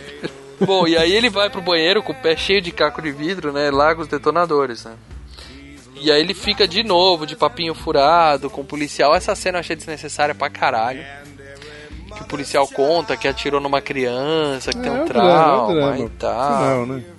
É por causa do finalzinho, É. pra ter o, final, o draminha Pra ter do a final, piadinha. que tem o tiroteio É. lá. é. É, eu achei essa historinha do policial a partezinha bem clichê. É. Eu achei interessante a parte do, do, do, do Bruce Willis, entendeu? O fato dele tá, porque, queira ou não, ele tinha que se, tá se recuperando, cara. Porque, meu, ele dilacerou o pé ali, cara. Não, com Então certeza. ele tá, Ele tá- esperando, tá intocado. É, ele tá todo fudido, né? E aí o que aconteceu? O Hans tem os É. detonadores e o FBI decide cortar a luz. Ou seja, o plano dele tá dando tudo certo. Por quê? Cortando a luz era exatamente como ele iria é, desligar a última trava eletromagnética do cofre lá, né? Que o, Pô, mas é ridículo, os caras os cara preocupados, pô, mas é tão foda, não sei o que, a última trava é foda. Porra, é só cortar a luz, cara, só pra desligar o Era só tirar da Ah, tomada, vai né? se fuder, cara. É, só tirar da tomada. Mas eles queriam, eles tinham que desligar toda o, o, o- todo o quarteirão da nem todo o quarteirão, todo o Ou bairro. seja, onde os caras o tinham tela touchscreen, uma tecnologia foda, mas não tinha um geradorzinho pra. uma luzinha de emergência, tá ligado? Geradorzinho pra. quando acabar a luz, porra. Não, o gerador foi acionado, só que a trava é desbloqueada. Mas na verdade existia um arco que foi cortado é, na, na sala de edição e tudo mais que o prédio ele tinha um supercomputador que gerenciava tudo, entendeu? Então tinha o lance de tentar desativar o computador, tinha uma, tinha uma parte disso. Mas acharam que o filme estava ficando muito longo e era Uhum. irrelevante para a história do filme. Então tudo que eh, teria a ver com a história do, do supercomputador dentro do prédio, eh, os caras deixaram de lado. É o que acontece nesse meio tempo, o- o- os caras conseguem pegar os títulos, né? E o loirão lá acha o McLean, né? E eles têm uma puta de uma luta lá em cima tal, né? É, é- a- mais uma vez o cara apanha pra caralho, mas assim, de tomar chute na cara, né? De estar de quatro e o cara bater tiro de meta na cara dele, né? Cara, você vê essa cena dói, cara. dói. É muito foda. E aí chega uma hora que ele finalmente consegue pegar o cara, amarra uma corrente em volta do pescoço dele, né? Enforca ele, né? e empurra ele pra longe. né? Matou o cara. Só que nesse meio tempo o Hans tá na sala da, da Holly e o jornalista babaca foi lá na casa dele entrevistar os filhos dele. Né? Até chantageou a, a babá lá e conseguiu entrar. E aí o cara vê justamente, né, a coincidência da porra, ele, ele tá com a TV ligada e vê a matéria e descobre que a esposa do- Justamente do, no McLean tá canal lá. que tá passando isso. Daí levanta Isso, ainda, e na né? sala onde tá a foto das É, duas. Levanta né? depois a, É. a porta-retrato, vê a foto do, do cara, né? Isso, aí ele fala, prazer em conhecê-la, Uhum. senhora McLean. Ou seja, agora ele tem um trunfo, né? E qual que é o trunfo Exato. dele? Ele resolve salvar ela, justamente porque ela é a esposa do cara que ele tá odiando, ele resolve salvar ela. Por quê? Ele mandou todos os reféns pro, pro telhado pra explodir e matar todo mundo. Mas ele fala, você não, você vai ficar comigo aqui. Nisso, o, o McLean tá lá em cima, ele vai lá em cima no, no último andar, chega lá, estão todos os reféns lá em cima, ele fala, cadê minha esposa? Cadê minha esposa? Né? Ele não quer nem saber dos reféns, né? Que sabe ele que vai já, e, explodir. e o, Mas ele e só quer saber da McLean esposa. já descobriu o que eles iam fazer. Isso. E aí quando a É. mulher fala, ó, sua esposa tá lá embaixo no cofre e tal, eles levaram ela. Aí é que ele fala, ah, beleza, eu vou lá, mas ó, por acaso. Vai dar merda aqui, hein? Se fosse vocês, eu corria. ah, mas ele salva a galera, né? Aí ninguém- Ele assusta o Vambora. helicóptero tá vindo. Ele assusta. Não, ele salva, ele vai lá, tira pra É. cima. Só que nisso os caras do FBI olham e falam, peraí, tem um cara atirando nos reféns, acerta ele. É terrorista, é, atira nele. Mas ele acaba É. conseguindo o que ele queria, que o pessoal tudo desce correndo de lá, né? E ele, vamos dizer assim, ele salva Uhum. a maioria dos reféns que ia explodir lá em cima junto com o helicóptero, né? Só que ele não salva o helicóptero. Então o que acontece? Quando a galera desce, os caras detonam, né? Que é pra isso que ele queria os detonadores, né? Ele explode toda a cobertura. Uhum. Explode o helicóptero do FBI com o Johnson e Johnson, os dois babacas, né? E de quebra Uhum. ainda, ainda tem a piadinha do policial, né? Que ele olha e fala, hum, acho que a gente vai precisar de mais agentes do FBI, né? Olha, olha isso, cara. cara fazendo piadinha com, com o colega morto lá em cima. O John McClane, pra se safar, entra na vibe absurda que todos os outros filmes da série têm. Ali ele faz a coisa mais absurda do filme, né? Sim, é uma das cenas mais fodas do filme, porque pra sair da cobertura. Que é uma cena foda. Ele amarra uma mangueira na barriga e se atira pra fora do prédio, né? Daquelas rodas de incêndio, né? De... Que você sempre pensa se a mangueira tá presa na, na ponta no final, né? Isso. Será que tá Uhum. presa? E ele amarra na barriga e vai falando: Ai meu Deus, o que, que você tá fazendo, cara? Você é maluco, cara. Você vai morrer, cara, né? É o tipo de coisa que se fosse o filme de Brucutu, o cara fazia sorrindo, né? Descia, já entrava na, no outro É. andar e tudo mais. Bom, explode tudo lá em cima e ele consegue entrar no andar lá de baixo com a mangueira, né? Mas é legal que ele, ele faz uma gangorra, né? E daí volta atirando no vidro. Que é a cena, a cena do trailer, E- né? Isso aí, né? Isso, pra É quebrar. bem legal também esse plano. Ele. e, e entra lá no, na sala. Aí, enquanto isso, tem outra cena que eu achei boba, que é o, o cara da limusine, lembra? Ele tava lá no subsolo até agora, né? Que ele não conseguiu sair porque lacraram o prédio. E ele vê o cara preparando o furgão pra fuga, ele vai, bate no furgão, dá um murro no nerd lá e, vamos dizer Que assim... de boa, né? Não precisava. Podia ficar, né? Risco de, de morte lá, ele podia ficar quietinho, né? Não, aquilo ali é o, é o anti-herói negro que precisa ter É. em todo filme. Tinha que ter algum anti-herói Engraçaralhozinho, né? negro pra, é, então É. cumprir com a, com a cota do filme e não falar que é um Hum. filme de branco. Então puseram esse e o outro É. policial lá. Então, é só, isso, só pra isso que ele serve, só pra cumprir cota. Na época era uma coisa importante. E aí a gente tem a cena, vamos dizer que o, que o Marcelo falou do, do duelo, né? Que é o que? O McLean tá todo fudido, todo destruído. Ele acabou de entrar por uma janela com os pés todos ensanguentados. E ele chega e, e dá de cara com o Hans, mais um capanga e a esposa dele de refém, né? E aí o cara, o cara, como tá com a esposa dele, fala, larga a arma, né? Ele larga. Só que aí uma cena surpreendente mesmo, essa aí eu não esperava, tá? Confesso que essa aí foi sensacional. Que o, ele tá com um revólver colado com, com fita nas costas, né, cara? Então ele, é, então ele tá com a mão levantada assim, É. mas na verdade ele tá com o revólver ali. É, muito legal essa cena, né, cara? Que quando o Hans fala pra ele pôr a arma no chão, ele põe, mas ele saca o revólver e mata os Muito dois, bom. né? Um com um tiro na testa, o outro dá um tiro, sei lá, de raspão, alguma coisa assim. E ele acaba caindo pela janela. Não, dá um tiro no peito, só que ele cai pela janela e, e segura no braço da mulher do, do No Rolex do da mulher. Ele segura no Rolex da mulher e fica pendurado. E vai levantando a, a mão com a, com a arma pra atirar, né? E aí, com muito pesar, o cara solta o Rolex dele, né? solta o Rolex da mulher. E aí o Hans cai num, vamos dizer assim, aquele chroma key dos anos 80, né, cara? Todo o esplendor do chroma key dos anos 80. Essa cena é, é mal feita pra caralho, né, cara? Eu lembro que essa cena foi a que apareceu pro Duro de Matar quando concorreu ao Oscar de efeitos, cara. Eu, eu fico, eu fico olhando tanto pra cara do, do ator, cara, que eu não, não reparo no chroma aqui, cara. Passou. Esse chroma é digno de queda de braço 1. É. Cara, eu já vi cromas piores. Uma curiosidade dessa cena, como é que eles filmaram isso? O, eles realmente penduraram o, o Hans lá, o ator que faz o Hans. No, claro, Leandro. Mataram deixa eu o cara. explicar aqui. Eles penduraram ele num ambiente controlado, tá? Tinha 20 e poucos pés É. e tinha um colchão verde lá embaixo, tá? Que era o chroma key, tudo bem? É, viu? E aí o diretor falou pra ele, ó, eu vou te soltar no 3, tá? Um e soltou. Ou seja, pra, pra veracidade do susto, Sim, né? Da sim. cara de medo do cara, ele realmente tomou um belo de uma queda, uma bela de uma queda em cima de um colchão de ar lá Ficou embaixo. legal Ah, Sem esperar. na cara dele. Tem uma Ficou- outra, ficou tem uma outra curiosidade nessa cena, né? O livro que esse, esse, esse Teodoro de Matar se baseia, né? O personagem era mais velhão. E, na verdade, quem... Ele não ia atrás da mulher dele, ele ia atrás da filha dele. Uhum. E no final tem uma cena igualzinha, que é o cara cai pela janela, só que o cara cai pela janela e puxa a filha. E então a filha do personagem Caralho. morre junto com o vilão. Trágico, hein? É. Aí seria um bom filme pro Clint Eastwood fazer, cara. Nos anos 80. É, Clint Eastwood, o Sinatra. Não, Sinatra essas não, coisas. Marcelo. Sinatra ia cantar. Sinatra não.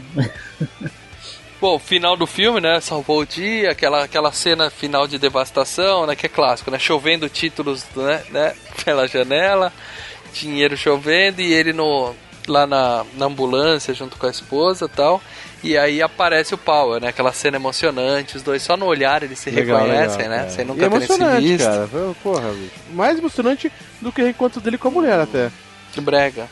O Leandro deve ter chorado mais que o mal quando a gente foi ver Interestelar no cinema. Não, chorei pra caralho. chorei. Interestelar, Chorei pra caralho. É, é que vocês não viram o Titanic com ele.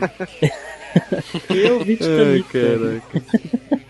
Bom, e aí tem mais uma cena meio forçada que é digna de sexta-feira 13, né? Já tá tudo resolvido, de repente aquele cara que morreu enforcado lá atrás aparece com uma metralhadora, né, no meio da. Né, na, na entrada do prédio e vai, vai matar o Bruce Willis. E aí o Powell chega, aquele que tinha trauma de revólver, chega e, e mata ele e salva o cara. Do nada, É. né, cara?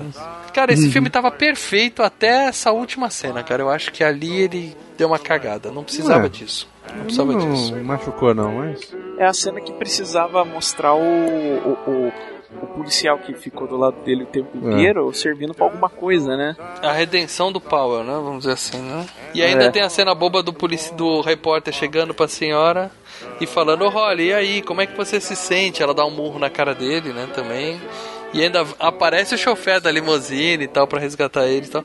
Ficou um finalzinho meio assim, tudo aconteceu Ela ao viu mesmo que, tempo. que ele tinha feito essa entrevista? Ela não tinha, ela não tava lá vendo na televisão vendo, tava? Ela tava na sala, ela tava sentada na Tava. frente dele. É. Tava, porque aí na Tava. hora que ele vê a, a revista, ele levanta e fala, é ah, verdade. então você. Porque ela que tava negociando com ele, que ela pediu pra levar É. os caras no banheiro e tal. É. Ela tinha assumido a, a É, negociação verdade, com, verdade. com o cara naquela hora. né? E aí eles entram na limusine se beijando, né? A mulher bebendo sangue pra caralho, que ele tava todo ensanguentado, né, cara? Sobe a música, Let It Snow, Let It Snow, e todo mundo fica então feliz. é né, Natal. cara? Não, não, nessa não, é Cara. música errada. Outra curiosidade que é muito importante nesse filme. Tem duas, duas cenas do filme que ele passa na mesma sala e tem um, um pôster da Playboy pendurado na É, parede. ele dá uma olhada. Na- Na segunda ele dá uma olhada, né? Ah, sim. É o pôster da Pamela Stein, novembro de 1987. Link no post pra imagem, entendeu? Vai pegar da sua coleção? É, eu tiro uma foto aqui da minha coleçãozinha. Tudo zoado, grudado.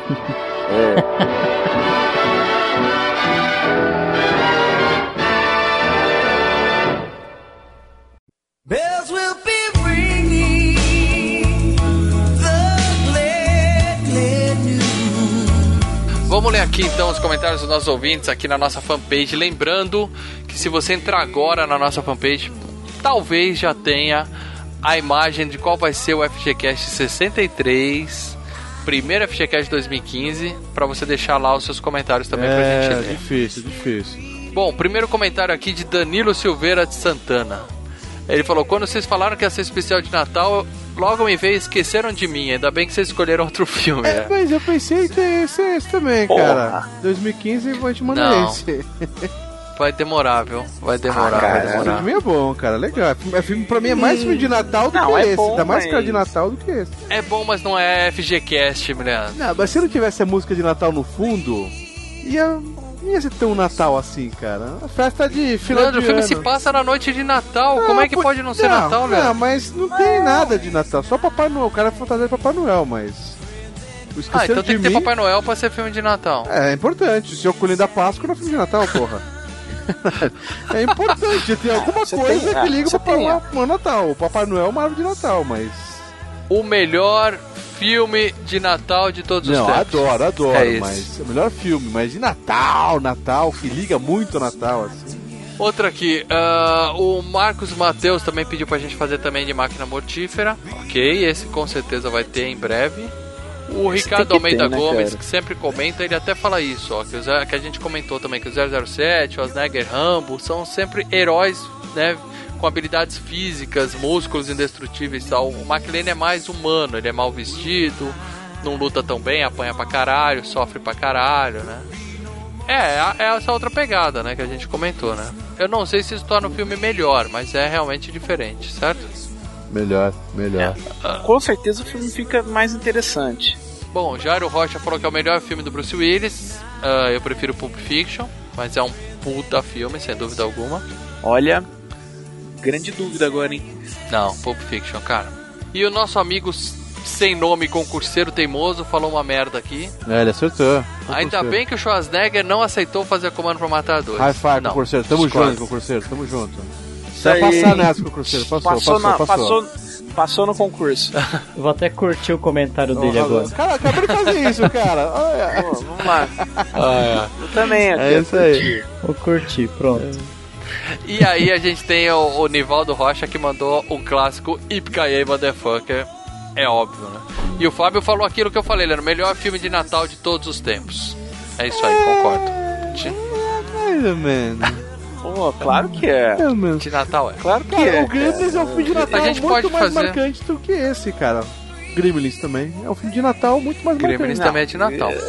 Bom, no ano que vem a gente faz de Meu Papai é Noel, tudo bem? Com o Tim Allen. É, é Natal. Filmaço. É, Natal. Não, não, não. Não, não, não, não, não. não. Não, não, não. não. Vou ter que voltar a sumir, viu? Vou ter que sumir de novo. porque Tá difícil, cara. Remember when we first met John McClane? Argyle picked him up from the plane and took him down to Nakatomi Tower to meet with Holly. He came to get her back and to be her man, but Hans and his buddies fucked up the plan, and that's about when everything went sour. At the Christmas party, and the terrorists were overzealous, but it was sweet when they killed Ellis. And with a little help from Alan, John McClane kicked ass. We're gonna die, die,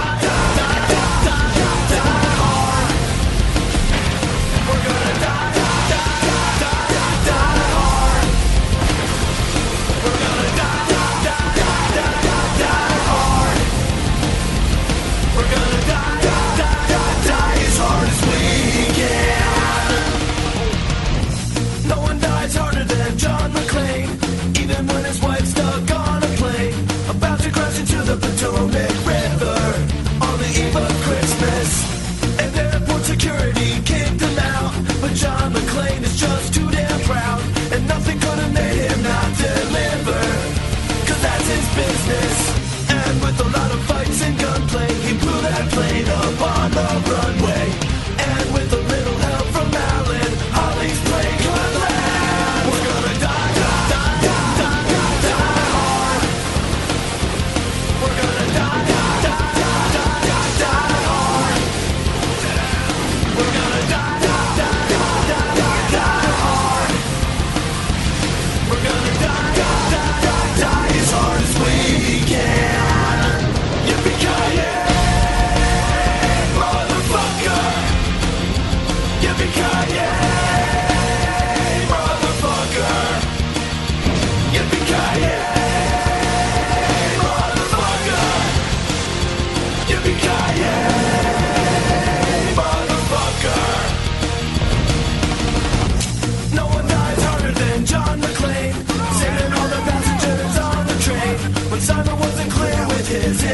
it was just a distraction. And there was no way McClane could know that Hans Gruber was Simon's bro. And that's what made it die hard with a vengeance. With Samuel Jackson and the good cop wouldn't miss this, even though it wasn't Christmas.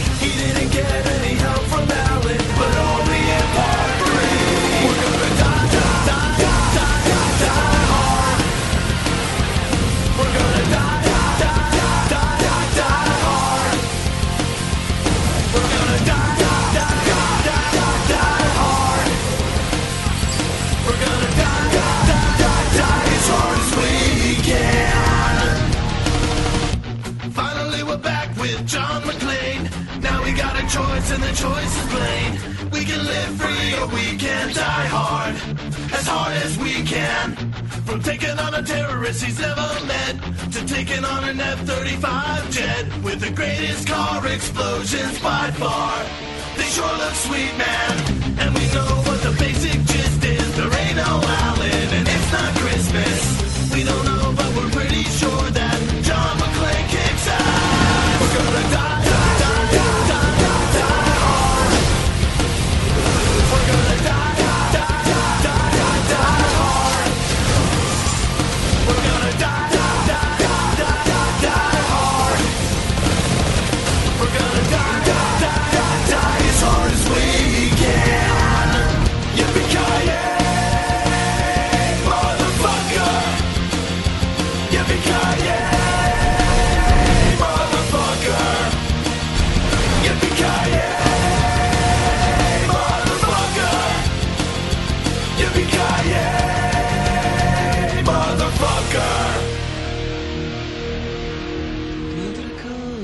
together, have a few laughs.